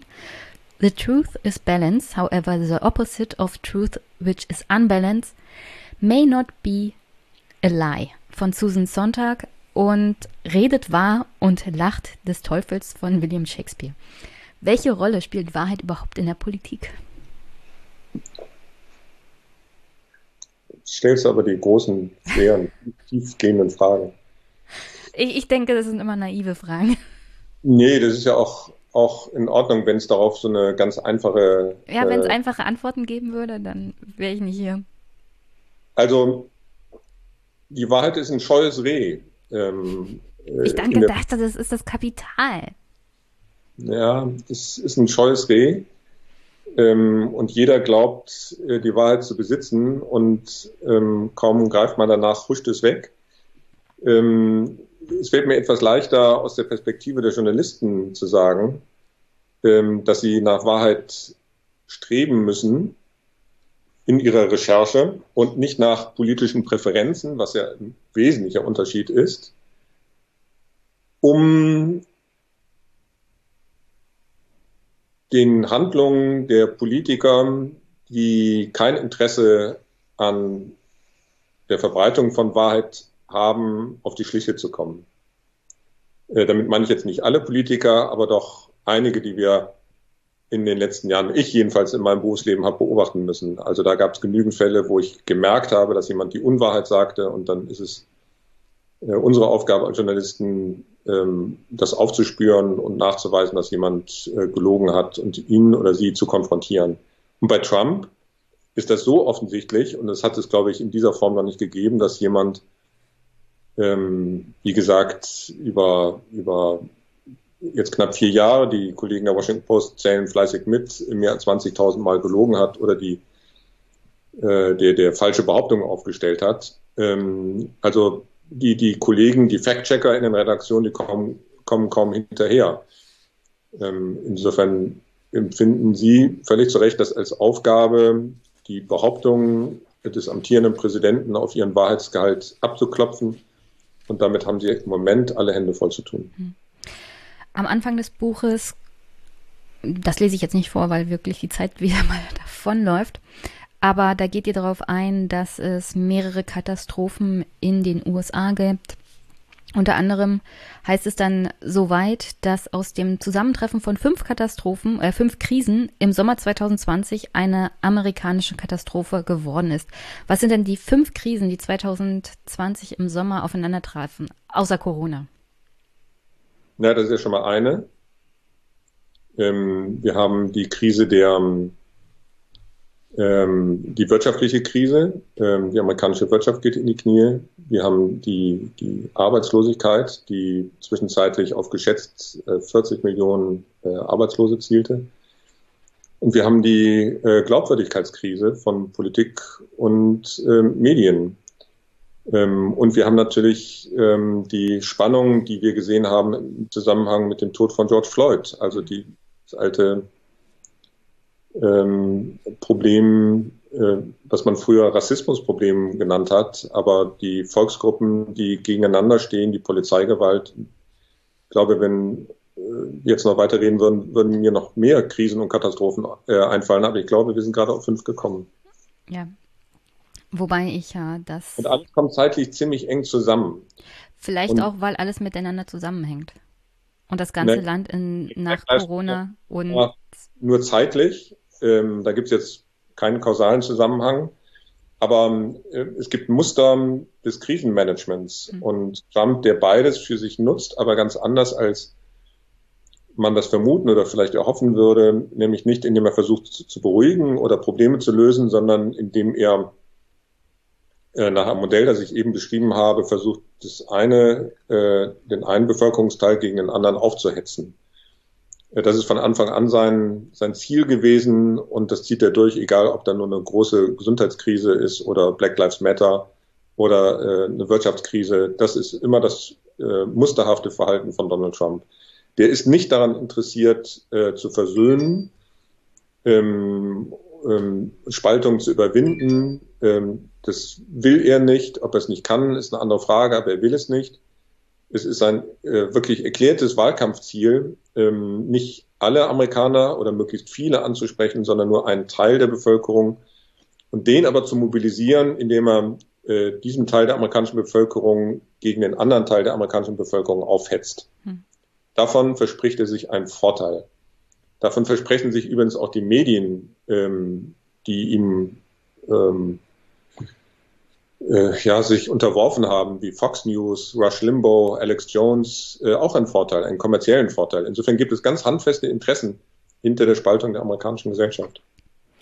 Aber ist die amerikanische Medienlandschaft nicht generell darauf ausgebaut, dass man auf der einen Seite halt die Konservativen hat, die sich eher Fox News angucken und auf der anderen Seite hat man dann Leute, die sich doch eher dann schon diverser informieren, aber auf keinen Fall Fox News gucken, sondern eher so CNN, MSNBC wo man dann auch beobachten kann, also die anderen, die sind die Bösen. Da wird gar nicht mehr irgendwie differenziert, sondern immer drauf. Also diese Spaltung, die die Gesellschaft hat, die wird doch auch in der Medienlandschaft fortgesetzt und das auch schon seit 1985. Und davon profitieren ja auch diese progressiven Medienhäuser finanziell. Ja, ja.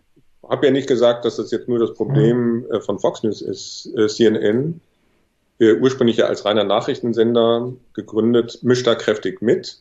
MSNBC übrigens genauso. Ähm, also wenn man äh, in den USA ist, sagen wir in einem Hotelzimmer und man sitzt da an einem Fernseher und kann zwischen äh, Fox News, CNN und MSNBC hin und her schalten, dann berichten die teilweise über identische Ereignisse, aber aus einer so entgegengesetzten Perspektive, dass man denkt, das sind doch völlig verschiedene Ereignisse. Ähm, und sie kommentieren auch noch die Berichterstattung der konkurrierenden Sender. Ähm, und das war nach meiner Erinnerung, ich habe mal in den USA eine Weile gelebt, in den 80er Jahren. Ähm, da gab es nur diese drei großen Sender im Wesentlichen. Äh, ABC, CBS und NBC ähm, war das nicht so. Die haben sich mehr oder weniger respektiert. Ähm, und jetzt fallen sie übereinander her und ziehen davon Profit. Also ja, es gibt ein, ein wirtschaftliches Interesse an der Spaltung des Landes. Aber wenn du sagst, das hat schon immer gegeben, ganz so ist es nicht. Also ähm, die Entwicklung, die kam so richtig in Fahrt, was die Medienlandschaft betrifft, ähm, etwa Mitte, Ende der 80er Jahre. Dass Amerika ich hatte immer 1985 gesagt, seit 1985.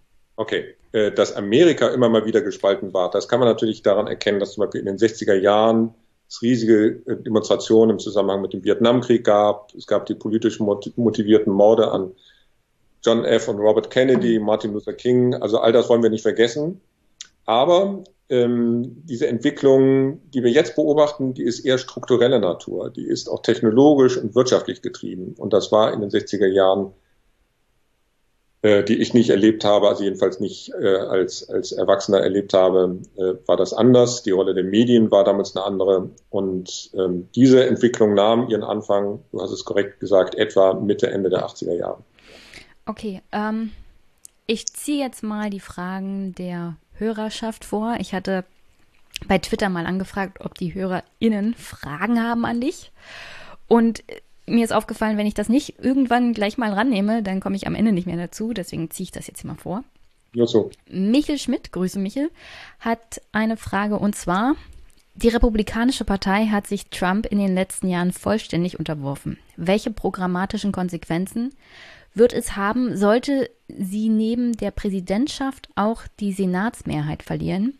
Und wie wahrscheinlich schätzt du das ein? Also wenn es eine Hoffnung für den Wahltag von mir gibt, dann eine krachende Niederlage von Donald Trump und eine tiefe Sinnkrise der Republikanischen Partei. Beides muss man zusammendenken. Ohne das liebdienerische Verhalten vieler äh, republikanischer Senatoren wäre Trump nicht möglich. Es gab Chancen, ihn loszuwerden. Wir haben das Impeachment-Verfahren wirklich aus nächster Nähe beobachten können für das Buch, für den Film. Äh, da gab es eine ziemlich dünne Mehrheit, die ihm am Ende äh, auf Deutsch den Hintern gerettet hat. Ähm, nur ganz wenige, mit Romney war einer davon, ähm, äh, haben sich distanziert von Trump. Also die Mehrheit der Republikanischen Partei hat Trump gestützt. Und ich glaube, dass diese Entwicklung, über die wir gerade gesprochen haben, die Spaltung der Medienlandschaft der amerikanischen Gesellschaft nicht am Wahltag beendet sein wird. Die kann man auch nicht abwählen.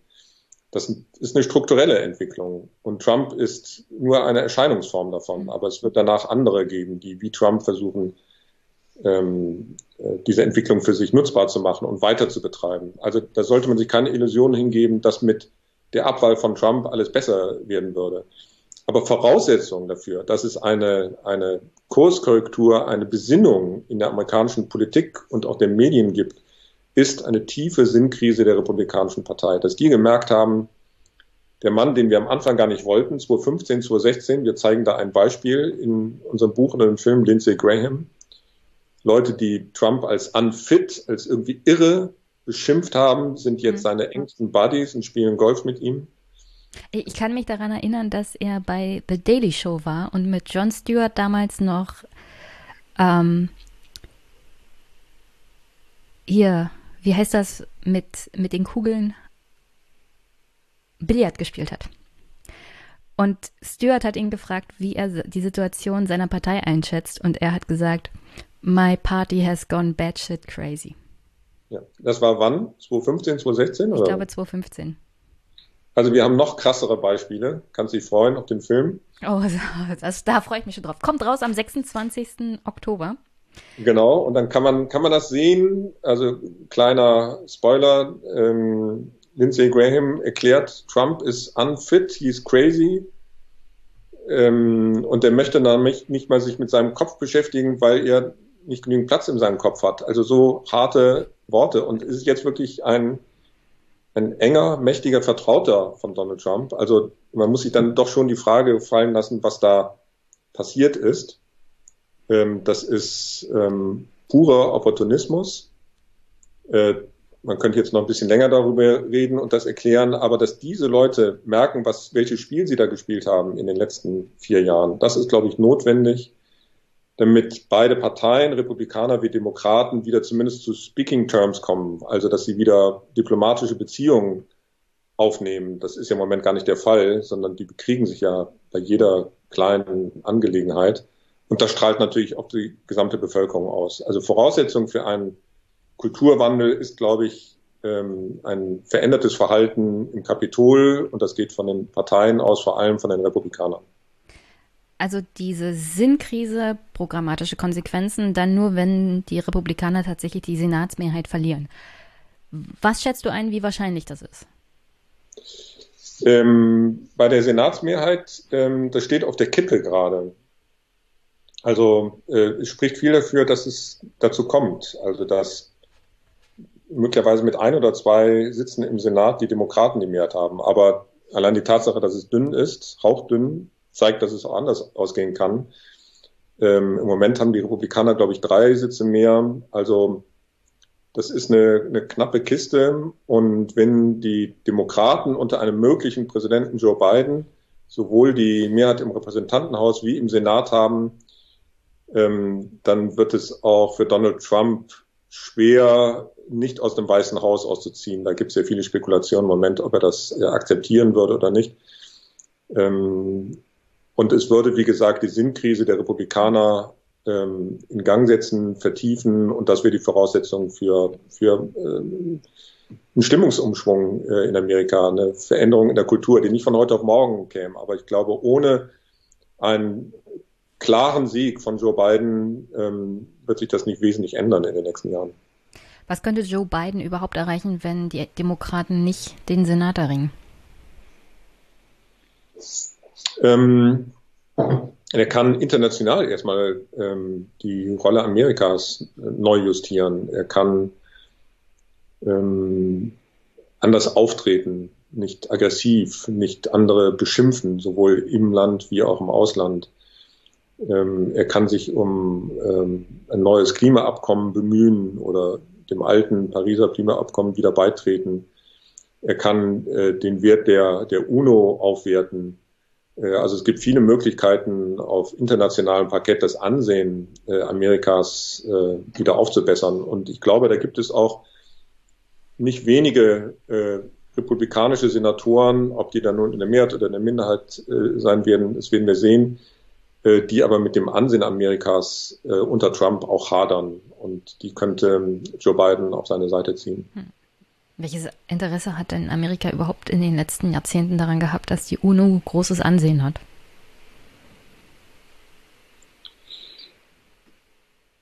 Also die Frage ist, wann wir anfangen äh, mit der Geschichte der UNO. Das ist ja eine Reaktion zum Zweiten Weltkrieg. Ja, aber es wird ja so getan, als ob mit Trump das Ansehen der UNO äh, da niederlag. Tatsächlich haben die Amerikaner sich schon länger nicht darum gekümmert, was die UNO gesagt hat, spätestens als sie ihren Außenminister in das Gebäude gesetzt haben, der die ganze Weltgemeinschaft angelogen hat, was den Irakkrieg anging.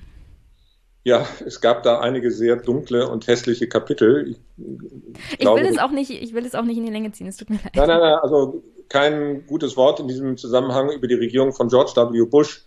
Aber das Verhalten von Trump auch internationalen Institutionen gegenüber, auch Vertragspartnern, den sogenannten Alliierten gegenüber, habe ich so noch nicht erlebt. Also nochmal ganz kurz zu George W. Bush, über den man viel Schlechtes sagen kann und muss. Er hat einen Krieg auf Lügen aufgebaut. Also es, viele Menschen haben wegen seiner Politik ihr Leben lassen müssen. Also überhaupt keine Disku Diskussion darüber.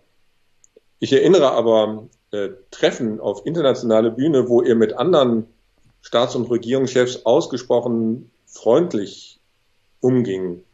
Ob das gespielt war, ist nochmal eine andere Frage. Äh, Obama sowieso. Ähm, aber die waren jeweils um Akzeptanz bemüht.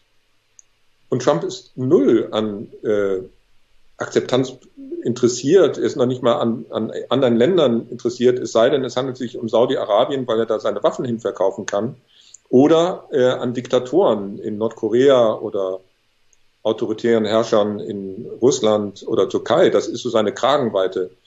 Aber dass er mit gewählten äh, Demokraten in Europa, ähm, sagen wir, einen auf politischer Ebene freundschaftlichen Umgang pflegt, das kann man ihm wirklich nicht nachsagen. Und da hat sich was völlig verschoben. Also das war vorher nicht doll, ist aber jetzt ähm, ein Desaster. Also es gibt nach meiner Beobachtung keine brauchbaren Beziehungen zwischen der deutschen und der amerikanischen Regierung. Die eigentlichen Probleme der USA sind aber innenpolitisch und ähm, die strukturellen Probleme der USA sind innenpolitisch. Also natürlich würde es sich für die Welt ähm, lohnen, wenn Joe Biden Präsident wird. Die Zahlen sprechen aktuell für ihn. Ähm, das Problem bleibt ja. Was kann Biden tun, wenn er nicht den Senat bekommt? Also ich glaube, die Amerikaner interessiert Außenpolitik auch in der aktuellen Wahl eher wenig, außer dass sie vielleicht keinen Präsidenten da haben, der sich nicht benimmt wie ein Elefant im Porzellanladen. Naja, mindestens den Ton ändern. Das ist ja klar, das versucht er, damit versucht er auch gewählt zu werden. Die ganze, der ganze Auftritt von ihm ist äh, eine Sekunde. Merkel ruft an. Klaus, kann ich ihn gleich zurückrufen? Oh, äh, Klaus Brinkbäumer am Telefon. Sehr gut. Ja, gut. Ja, mache ich. Er wusste, dass wir von dem Buch reden. Ja, ja, ja. Er hat es mitbekommen. Ja. ja, aber wir sprechen hier so im, im also mehrfach am Tag und mailen. Und so. Komme ich mal zur nächsten Frage. Überspringen wir das einfach. Ähm, aber es ist ja klar, der, der, der, der Biden äh, schlägt einen anderen Ton an und er versucht damit gewählt zu werden, dass er nicht Donald Trump ist. So, das ist sein Qualitätsmerkmal. Ob das reicht, werden wir sehen. Okay. Mir reicht es übrigens nicht. Mir reicht es auch nicht von den Journalisten in Amerika, die den beiden damit durchkommen lassen. Ich wüsste schon gerne einiges mehr von seinem Wahlprogramm, von seinen inhaltlichen Überzeugungen, auch von denen von Kamala Harris. Das ist mir alles zu weich. Ja, das Argument scheint halt zu sein, Biden ist besser als Trump. Weil er nicht Und Trump bi- Genau, weil er nicht Trump ist. Und das habe ich übrigens auch schon im Fernsehpodcast angebracht. Ja, was ist denn jetzt der Plan von Joe Biden? Ja, was, was ist denn da das Wahlprogramm? In einem der Debatten, wo wir uns gerade den Clip angehört haben, da hat er auch gesagt, ich bin die Demokratische Partei. Also, ich bin mir ziemlich sicher, da gab es eine Reihe von demokratischen Senatoren und Abgeordneten, die denen die Haare zu Berge standen, unter anderem AOC und äh, dem Squad, die sich gedacht haben, nee, wir haben hier ein Wahlprogramm aufgestellt, das eigentlich sehr progressiv und links ist und auch ein bisschen sozialdemokratisch, demokratisch, was jetzt ähm, Krankenversicherung oder Sozialversicherung etc. angeht, wofür sie kämpfen, alles was Green New Deal angeht.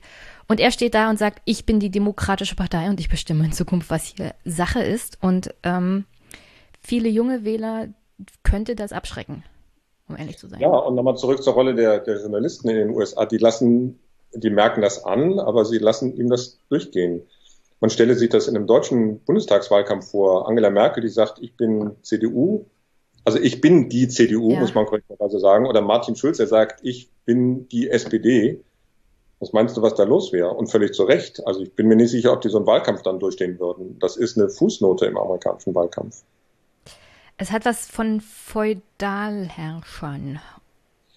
Naja, gehen wir mal ähm, davon aus, dass der liebe Joe Biden, der seine Zunge auch nicht immer unter Kontrolle hat, ähm, das mit ein bisschen Nachdenken anders formuliert hätte. Nancy Pelosi vor ein paar Tagen erst bei Wolf Blitzer, die gesagt Mhm. hat, wir füttern sie, also wir füttern die arme Bevölkerung in den USA, so nach dem Motto, wir geben ihnen schon, was notwendig ist, von oben herab. War jetzt auch kein besonders guter Auftritt. Nee, ich sag ja, äh, überhaupt keine Diskussion. Ich wünsche mir einen, einen härteren Umgang der amerikanischen Medien ähm, mit dem demokratischen Spitzenpersonal. Ähm, die haben, glaube ich, alle ein schlechtes Gewissen. Also die, damit meine ich CNN, MSNBC, New York Times, Washington Post, weil sie, sprachen wir gerade drüber, die Tweets von Trump, damals noch nicht Präsident, so begierig aufgesogen haben und der war so gut für Auflage und Quote, dass sie ihm mehr Platz eingeräumt haben als den damals anderen Kandidaten innerhalb der Republikanischen Partei und auch als Hillary Clinton. Die haben den groß gemacht und damit zum Präsidenten. Jetzt haben sie den Salat und versuchen, ähm, diesen Fehler zu korrigieren. indem sie gegenüber den Gegnern von Donald Trump besonders weich sind, in der Hoffnung, dass sie sie nicht anschießen. Ist es nicht Indem- genau das, was sie angreifbar macht im Auge der Bevölkerung? Indem sie, ja, ja, ja, das glaube ich auch. Also das ist halt biased. Das ist in, in zwei Richtungen total getrennt und ähm, ähm, untergräbt natürlich das Vertrauen der Medien noch tiefer, auch weil die Medien äh, ausreichend Anlass geben. Wenn man sich CNN anschaut, das kann ich hier in Deutschland Gott sei Dank empfangen. Also ich habe monatelang jetzt also wirklich keinen positiven Nebensatz über Donald Trump gehört. Vielleicht gibt es da auch nicht so viel positiv zu berichten, aber ähm, es gibt ausschließlich negative Kritik äh, an Trump und einen, einen sehr warmen, freundlichen, höflichen Umgang mit dem älteren Herrn Biden. Hm. Ähm, und es ist in Ordnung, wenn man Politiker hart angeht und durchschüttelt und auf den Wahrheitsgehalt abklopft. Wir sprachen eben drüber. Aber dann bitte von beiden Seiten. und nicht nur von der einen. Meine Frage bezüglich, was Biden tun kann, also vor allem innenpolitisch, wenn er den Sa Senat nicht gewinnt, kannst du in dem Sinne dann auch nicht beantworten, weil wir ja von seinem Programm nicht viel wissen. Ja, das, ich will nicht sagen, dass er überhaupt kein Programm hat, aber ähm, meine Kritik geht eben in die Richtung der, der Journalisten in den USA, die das nicht genügend einfordern und die sich mit der Beurteilung der B-Note zufrieden geben, mhm. also äh, sein Auftreten und sein großes Herz für Black Lives Matter und George Floyd und alle Corona-Kranken. Das sind aber eher, sagen wir, emotionale, atmosphärische äh, Fragestellungen.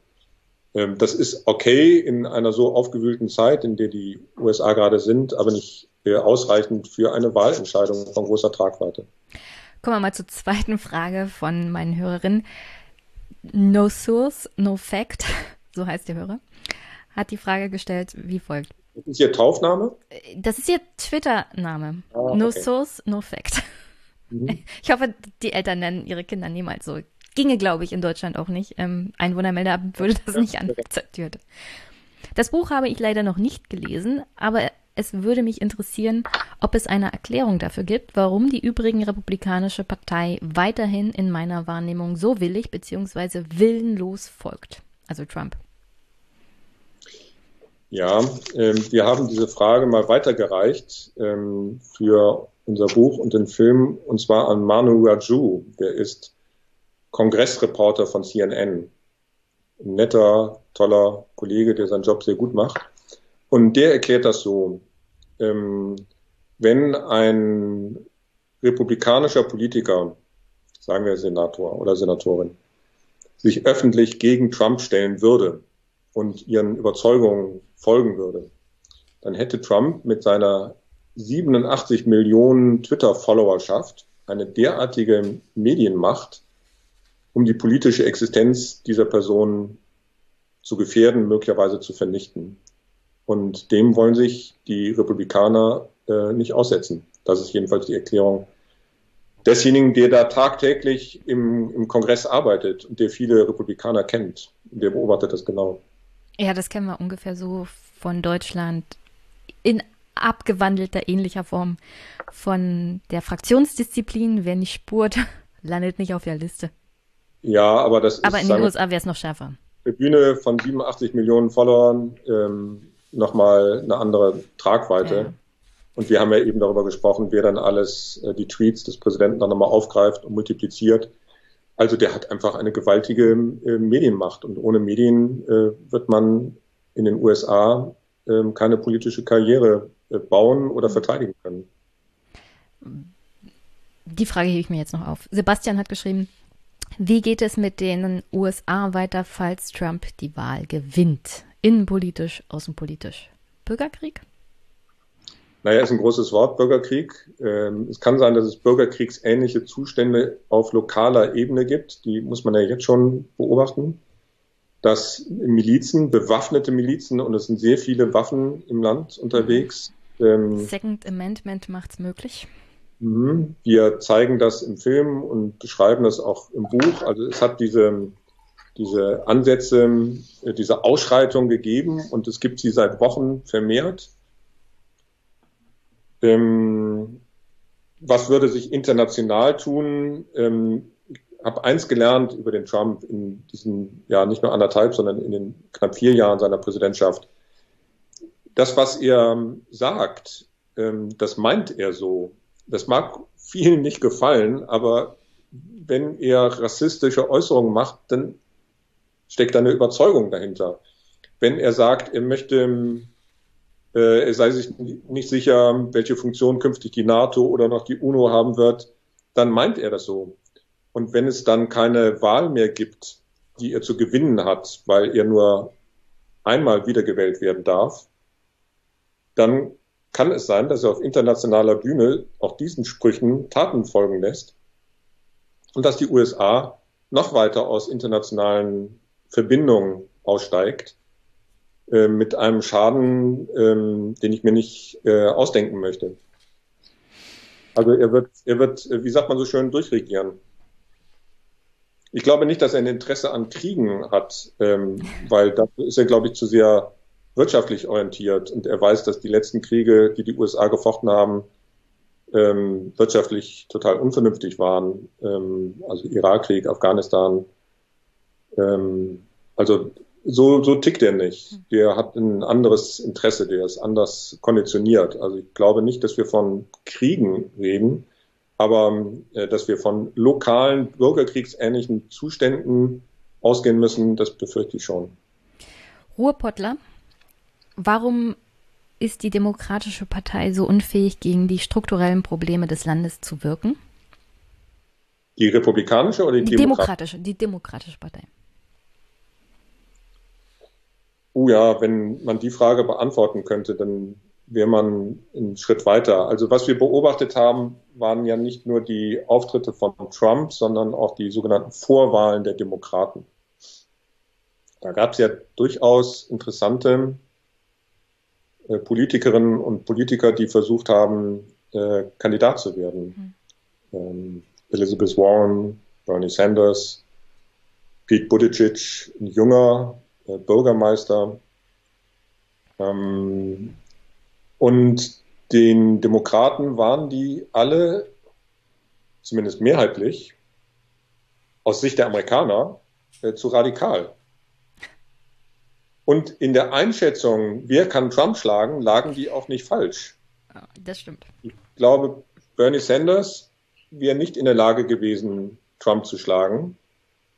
Und wenn man sich die ganzen Sprüche von Trump gegenüber Biden und Kamala Harris anschaut, zwei ziemlich moderate Politiker, also weit davon entfernt, dass man sie linksradikal nennen kann, dann sind die Sprüche alle aus der Schublade der Republikanischen Partei und des Oval Office gezogen, allerdings auf Bernie Sanders gemünzt. Aber jetzt lässt er sie gegen Biden und Kamala Harris los, in der Mangelung eines richtigen Gegners. Also es war am Ende ein Kalkül, mit wem äh, zwingen wir Donald Trump in die Knie. Und dann sind sie auf den größten gemeinsamen Nenner namens Joe Biden gekommen, der in wenigen Wochen 78 Jahre alt wird. Ähm, nicht schön, überhaupt kein gutes Signal, also das Gegenteil von Aufbruch.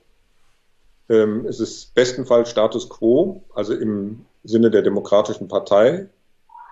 Ähm, aber Kamala Harris war ein, ein mutiges Signal, ein richtiges Signal aus Sicht von Joe Biden, ähm, aber natürlich nicht ausreichend. Und äh, die großen Entscheidungen in der Demokratischen Partei, die Reformen sind vertagt worden, mal wieder vertagt worden.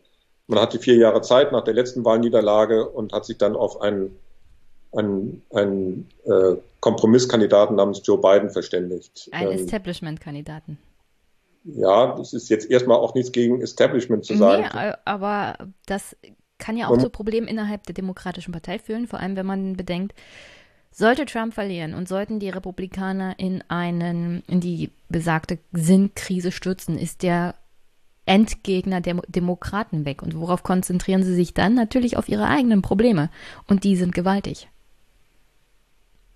Genau, das habe ich ja gerade gesagt. Und man, man, hat, nee, ist ja okay. Man hat es äh, vertagt und ähm, mal sehen, wie lange, falls Joe Biden gewählt werden würde, er dann wirklich Präsident bliebe. Äh, er wäre ja dann am Ende seines ersten Terms äh, 82 Jahre alt. Äh, er wird in jeder Hinsicht nicht jünger. Ähm, also er ist ja jetzt schon kein besonders frisch wirkender äh, Kandidat. Also da gibt es Auftritte von ihm nicht in den letzten Wochen, aber davor, das ist nicht schön, ihm da zuzusehen, wie er da rumstottert und ähm, irgendwie seine Gedanken versucht zu ordnen vor Kamera. Also auch im, im handwerklichen, professionellen Sinne ist es keine souveräne Erscheinung. Ähm, und ich glaube, niemand geht davon aus, dass er länger als vier Jahre Präsident sein würde, vorausgesetzt er würde gewählt. Mhm. Mal sehen, ob er diese vier Jahre voll machen würde. Gibt es eine Chance auf eine zukünftige Alternative zwischen den beiden Parteien, Republikaner und Demokraten? Eine Alternative?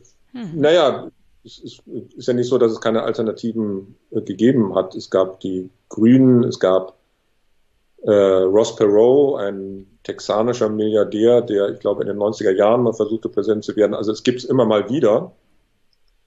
Aber ähm, ich, ich, ich versuche es mal anders zu beantworten. Es müsste eine Alternative geben. Weil wenn es nur dieses Zwei-Parteien-System de facto gibt, neben den Randerscheinungen, ähm, dann sind die ja auch nur in Ausnahmesituationen zu Kompromissen gezwungen. Und Kompromisse sind, glaube ich, schon auch wesentlich für, für ähm, das, das Gedeihen einer demokratischen Gesellschaft. Und in dem Zustand, in dem beide Parteien, Demokraten wie Republikaner, inzwischen sind, behandeln die sich nicht wie, wie Gegner oder Konkurrenten, sondern wie Feinde. Und das überträgt sich auf das ganze Land. Insofern ja, es wäre sehr wünschenswert, wenn es neben diesen beiden großen Parteien noch eine dritte, vierte große Kraft gäbe, die da mitmischen würde. Ist die Spaltung und der Wahn auf der Bundesmedienebene, wie ist die Lage auf der unteren politischen Ebene? Also die Frage richtet sich danach, ob diese Spaltung und der Wahn nicht auch bis in die untersten Ebenen der amerikanischen politischen Gesellschaft durchgedrungen sind. Ist das überall so oder ist das nur eine Wahrnehmung von außen, dass es vor allem ganz schlimm auf Bundesebene ist? Ähm, ich glaube, je höher man kommt, desto schlimmer wird's. Es gibt schon auf unterer Ebene, auf Arbeitsebene Leute, die vernünftig miteinander umgehen. Äh, ich kann erzählen, dass ich Familie in den USA habe, äh, Cousins und Cousinen. Meine Tante, also die Schwester meiner Mutter, ist als Studentin ausgewandert. Ich habe regen Austausch mit denen und das sind sehr liebenswerte Menschen. Einige sind Trump-Anhänger, äh, andere nicht.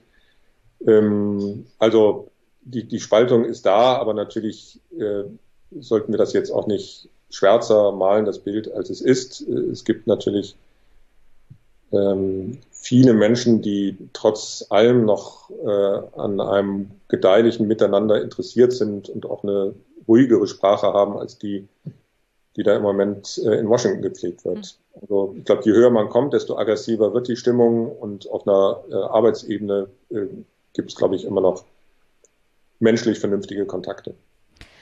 Und Christian Storch hat noch eine Quatschfrage gestellt. So. Haben die einen Andi Scheuer? Haben die einen Andi Scheuer? Das ist aber eine verdammt gute Frage, Storch.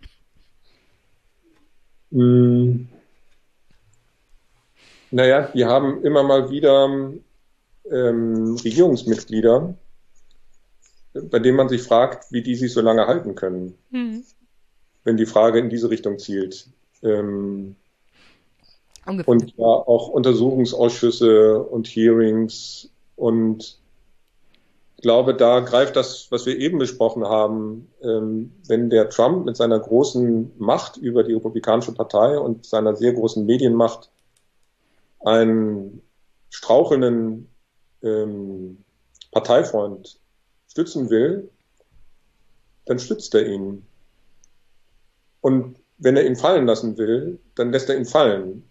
Und ist das so anders bei Markus Söder und Andi Scheuer? Also ohne Söder wäre Andi Scheuer jetzt kein Bundesverkehrsminister. So. Es braucht immer einen, der einen stützt oder fallen lässt. Und den gibt es in den USA genauso wie in Deutschland. Also ja.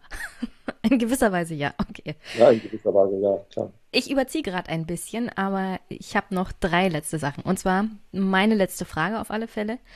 Am Ende stellt ihr eine Art Rettungsplan, einen Zehn-Punkte-Plan für den 46. Präsidenten der USA auf. Nur ganz kurz, was sind die zehn Punkte? Was müsste der 46. Präsident der Vereinigten Staaten angehen, um anzufangen, diese strukturellen Probleme und die Spaltung der Gesellschaft aufzubrechen? Soll ich sie vorlesen? Oh ja, dann haben wir so eine Art Hörbuch. Nee, das dauert jetzt ein bisschen. Ich glaube, wir haben über einiges schon gesprochen. Mhm. Also ähm, ich, ich greife mal zwei da raus, sonst wird es, glaube ich, ein bisschen sehr trocken. Ähm, wir bräuchten, ähm, bin mir gar nicht sicher, ob das in diesem Zehn-Punkte-Katalog drinsteht, aber wir brauchen Mediengesetze, die ähm, amerikanische Medien dazu verpflichten, wieder fair zu berichten und dass das Verbreiten von Lügen und ähm, Verschwörungstheorien untersagt wird. Das ist jetzt ein ziemlicher Wildwuchs in den USA. Und äh, sagen wir, Facebook und Twitter überlassen ob die da einschreiten oder nicht. Also was für ein Zustand. Also da sind Mediengesetzgeber gefordert. Ich glaube auch nicht ähm, an die Selbstheilungskräfte des amerikanischen Marktes. Also das, das ist eine Frage für Gesetzgeber. Du Ketzer. Ja, also ich, ich habe gemerkt, wie wichtig Mediengesetze sein können. Die fristen ja immer so ein Schattendasein. Man denkt, oh, das ist irgendwas für Medienpolitiker. Aber nein, sie haben eine große Bedeutung oder können eine haben. Ich habe eben über die Fairness-Doktrin von 1949 gesprochen. Also man, man kann es mit Händen greifen, wie, wie wichtig Mediengesetzgebung ist. Ähm, äh, die internationale Bühne ist, ist wichtig und wahrscheinlich auch am leichtesten wiederherzustellen. Ähm, dass ein, ein Präsident Joe Biden ähm, und das wären die ersten notwendigen Schritte nach Paris, nach London, nach Berlin kommt oder von mir ist auch in andere Länder und nicht aggressiv oder selbst ähm, oder besserwisserisch auftritt oder ähm, fordernd, sondern gesprächsbereit. Und dass sich äh, die USA eingliedern in eine oder wieder eingliedern in eine Wertegemeinschaft, die man ähm, auch durchaus kritisieren kann und soll. Dagegen ist ja gar nicht zu sagen. Aber dass es da einen gibt im Weißen Haus, der sagt, entweder ihr tanzt alle nach meiner Nase oder ihr seid meine Gegner oder gar Feinde, das ist doch kein, kein Zustand für eine eine Weltgemeinschaft, die, in denen natürlich die USA eine wichtige, äh, vielleicht die entscheidende Rolle spielt, vielleicht auch nicht mehr die entscheidende Rolle. Äh, Im Moment bekommen sie ganz viel Aufmerksamkeit, während die Musik möglicherweise in China oder woanders spielt, äh, Indien. Ähm, also die, die, es, es, würde den USA gut tun, wenn sie merken, dass die Musik inzwischen woanders spielt und die Aufmerksamkeit der Medien auch auf andere Regionen der Welt gerichtet wird. Ähm, also unterm Strich ein, ein von mir selbstbewusster, aber doch bescheidenerer, bescheidenerer Auftritt auf internationaler Bühne wäre ein notwendiger und leicht herstellbarer Schritt. Okay, dann herzlichen Dank auf alle Fälle. Ich muss mich an der Stelle noch entschuldigen, weil wir dieses Jahr nicht dazu gekommen sind, über deine Jazz-Doku zu sprechen. Das ist aber ich habe ein ganz schlechtes Gewissen. Das ist ein ganz schlechter Fauxpas. Ja, dann sollten wir das, äh, wenn du magst, irgendwann nachholen. Äh, wir holen das 2021 nach. Ich bin mir sicher, dass das Jahr nur besser werden kann im nächsten Jahr. Ja, gerne. Und, Lass uns mit Jazzmusik sprechen, das, äh, und zwar über wilden Free Jazz. Das würde mich sehr freuen. Ja, ich habe ich hab dich ja in einem Podcast gehört, da wurde dir eine Jazzaufnahme von dir selber vorgespielt. Überraschend, ja. Sachen gibt es Journalisten, die recherchieren. Ja, hat er gut gemacht, der Kollege. Ja. Und ähm, dann zum Abschluss. Hast du noch die Botsch eine Botschaft an die Hörerinnen und Hörer? Oder Zuschauer hier in dem Fall? Ja, also wenn du mir die Gelegenheit gibst, die Botschaft loszuwerden, dann kann ich nur Neil Young zitieren. Äh, wie sagt er so schön? Keep on rocking in the free world. Herzlichen Dank. Das werden ja. wir tun, allesamt. Guckt die Doku, lest das Buch. Ich bin heute mit Stefan zu fast gar nichts Wunderbaren gekommen, was in diesem Buch alles drinsteht. Also herzlichst empfohlen. Herzlichen Dank und hoffentlich hören und sehen wir uns. Bis bald. Tschüss, Danny. Danke.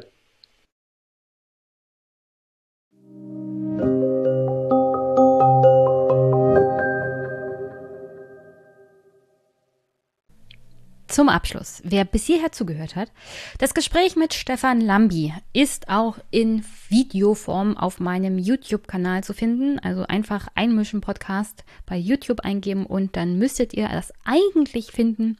Es ist inhaltlich genau das gleiche, nur dass ihr Stefan und mich halt bei dem Gespräch sehen könnt. Und natürlich auch diese lustige Unterhaltung zwischen Herrn Trump und Herrn Biden. Sonst ist, glaube ich, in meinen Augen schon ziemlich klar, wer gewinnt.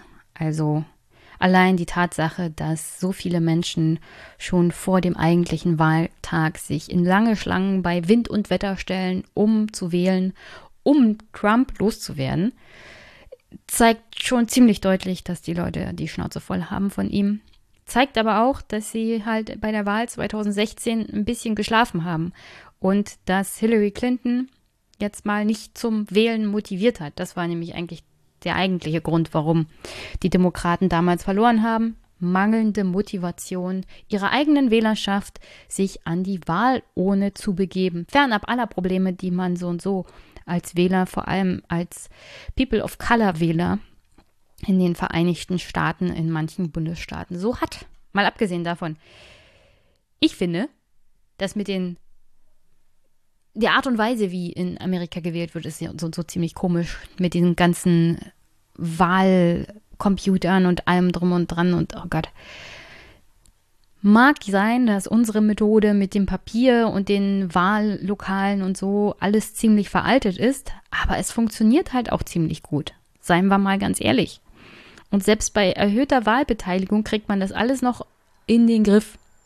In den Wahllokalen selber stehen übrigens dann auch entsprechend Drucker, sodass man auch, wenn Not am Mann ist, amtlich abgesegnet übrigens, weil da sind auch immer Mitarbeiter des öffentlichen Dienstes irgendwie dabei oder man hat den Verantwortlichen des Wahlausschusses auf der kurzen Leitung, was die Telefonanbindung angeht, man kann also auch da Wahlzettel nachdrucken, wenn die mal bei erhöhter Wahlbeteiligung ausgehen oder sowas alles, was vorgekommen sein soll, unter anderem in Großbritannien, kann mich nicht an Fall in Deutschland erinnern. Nichtsdestotrotz scheinen die Amerikaner als älteste Demokratie das mit dem Wahlprozess an sich schon ziemlich kompliziert zu gestalten. Ich bin ganz froh, wie wir es in Deutschland machen, mit Papier und allem drum und dran. Also diesen Unsinn mit dem Wahlcomputern möchte ich hier auch nicht weil das scheint auch den ganzen Prozess erheblich zu erschweren.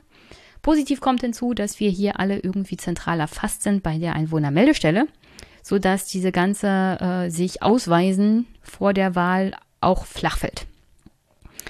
Also herzlichen Dank an die Mütter und Väter des Grundgesetzes, die das alles so schön unkompliziert gemacht haben, sodass wir hier doch einen relativ einfachen Wahlprozess haben. Und sonst, ja, ich freue mich auf die heutige Folge vom Fernsehpodcast. Da könnt ihr euch auch mal, das könnt ihr euch heute wahrscheinlich auch noch anhören, angucken. So viele Podcasts, die montags jetzt veröffentlicht werden. Es tut mir sehr, sehr leid. Aber ich versuche, dass die Stundenzahl beim Einmischen-Podcast sich in Zukunft auch in Grenzen hält und maximal um die zwei Stunden vielleicht sich hält. Ich kann aber keine Versprechen machen. Auch heute habe ich wieder wichtige Themen erstmal außen vor gelassen. Vielleicht in der nächsten Folge. Unterstützt diesen Podcast. Ihr wisst wie. Finanziell geht das über PayPal, Überweisung Steady oder natürlich über meine Amazon Wunschliste. Auch immer gerne gesehen. Das eine oder andere Buch ist drauf. Würde ich mich freuen. Und unterstützt den Podcast auch auf andere Art und Weise, indem ihr mir Feedback gibt oder mir Kommentare schickt oder wie Axel heute inhaltlichen Input mit dem Interview von Herrn Papier. Also durchaus greife ich das gerne auf, wenn ich die Zeit habe und wenn es in die aktuelle Podcast-Folge sehr gut passt, wie zum Beispiel heute. Und sonst wünsche ich euch an dieser Stelle, dass ihr in die Shownotes guckt und die empfohlenen Podcasts und Texte euch anhört. Aber die Woche ist ja lang, wenn ihr den Podcast nicht gleich heute schafft, dann wie gesagt, verteilt ihn auf einen anderen Tag in der Woche. Das ist natürlich auch möglich. Und legt, lest die Texte, die ich euch reinpacke, die sind alle sehr, sehr gut. Sonst hier an der Stelle wünsche ich euch einen wunder, wunder, wunderschönen Montag. Einen wunderschönen Start in die Woche. Und wir hören uns. Bis bald.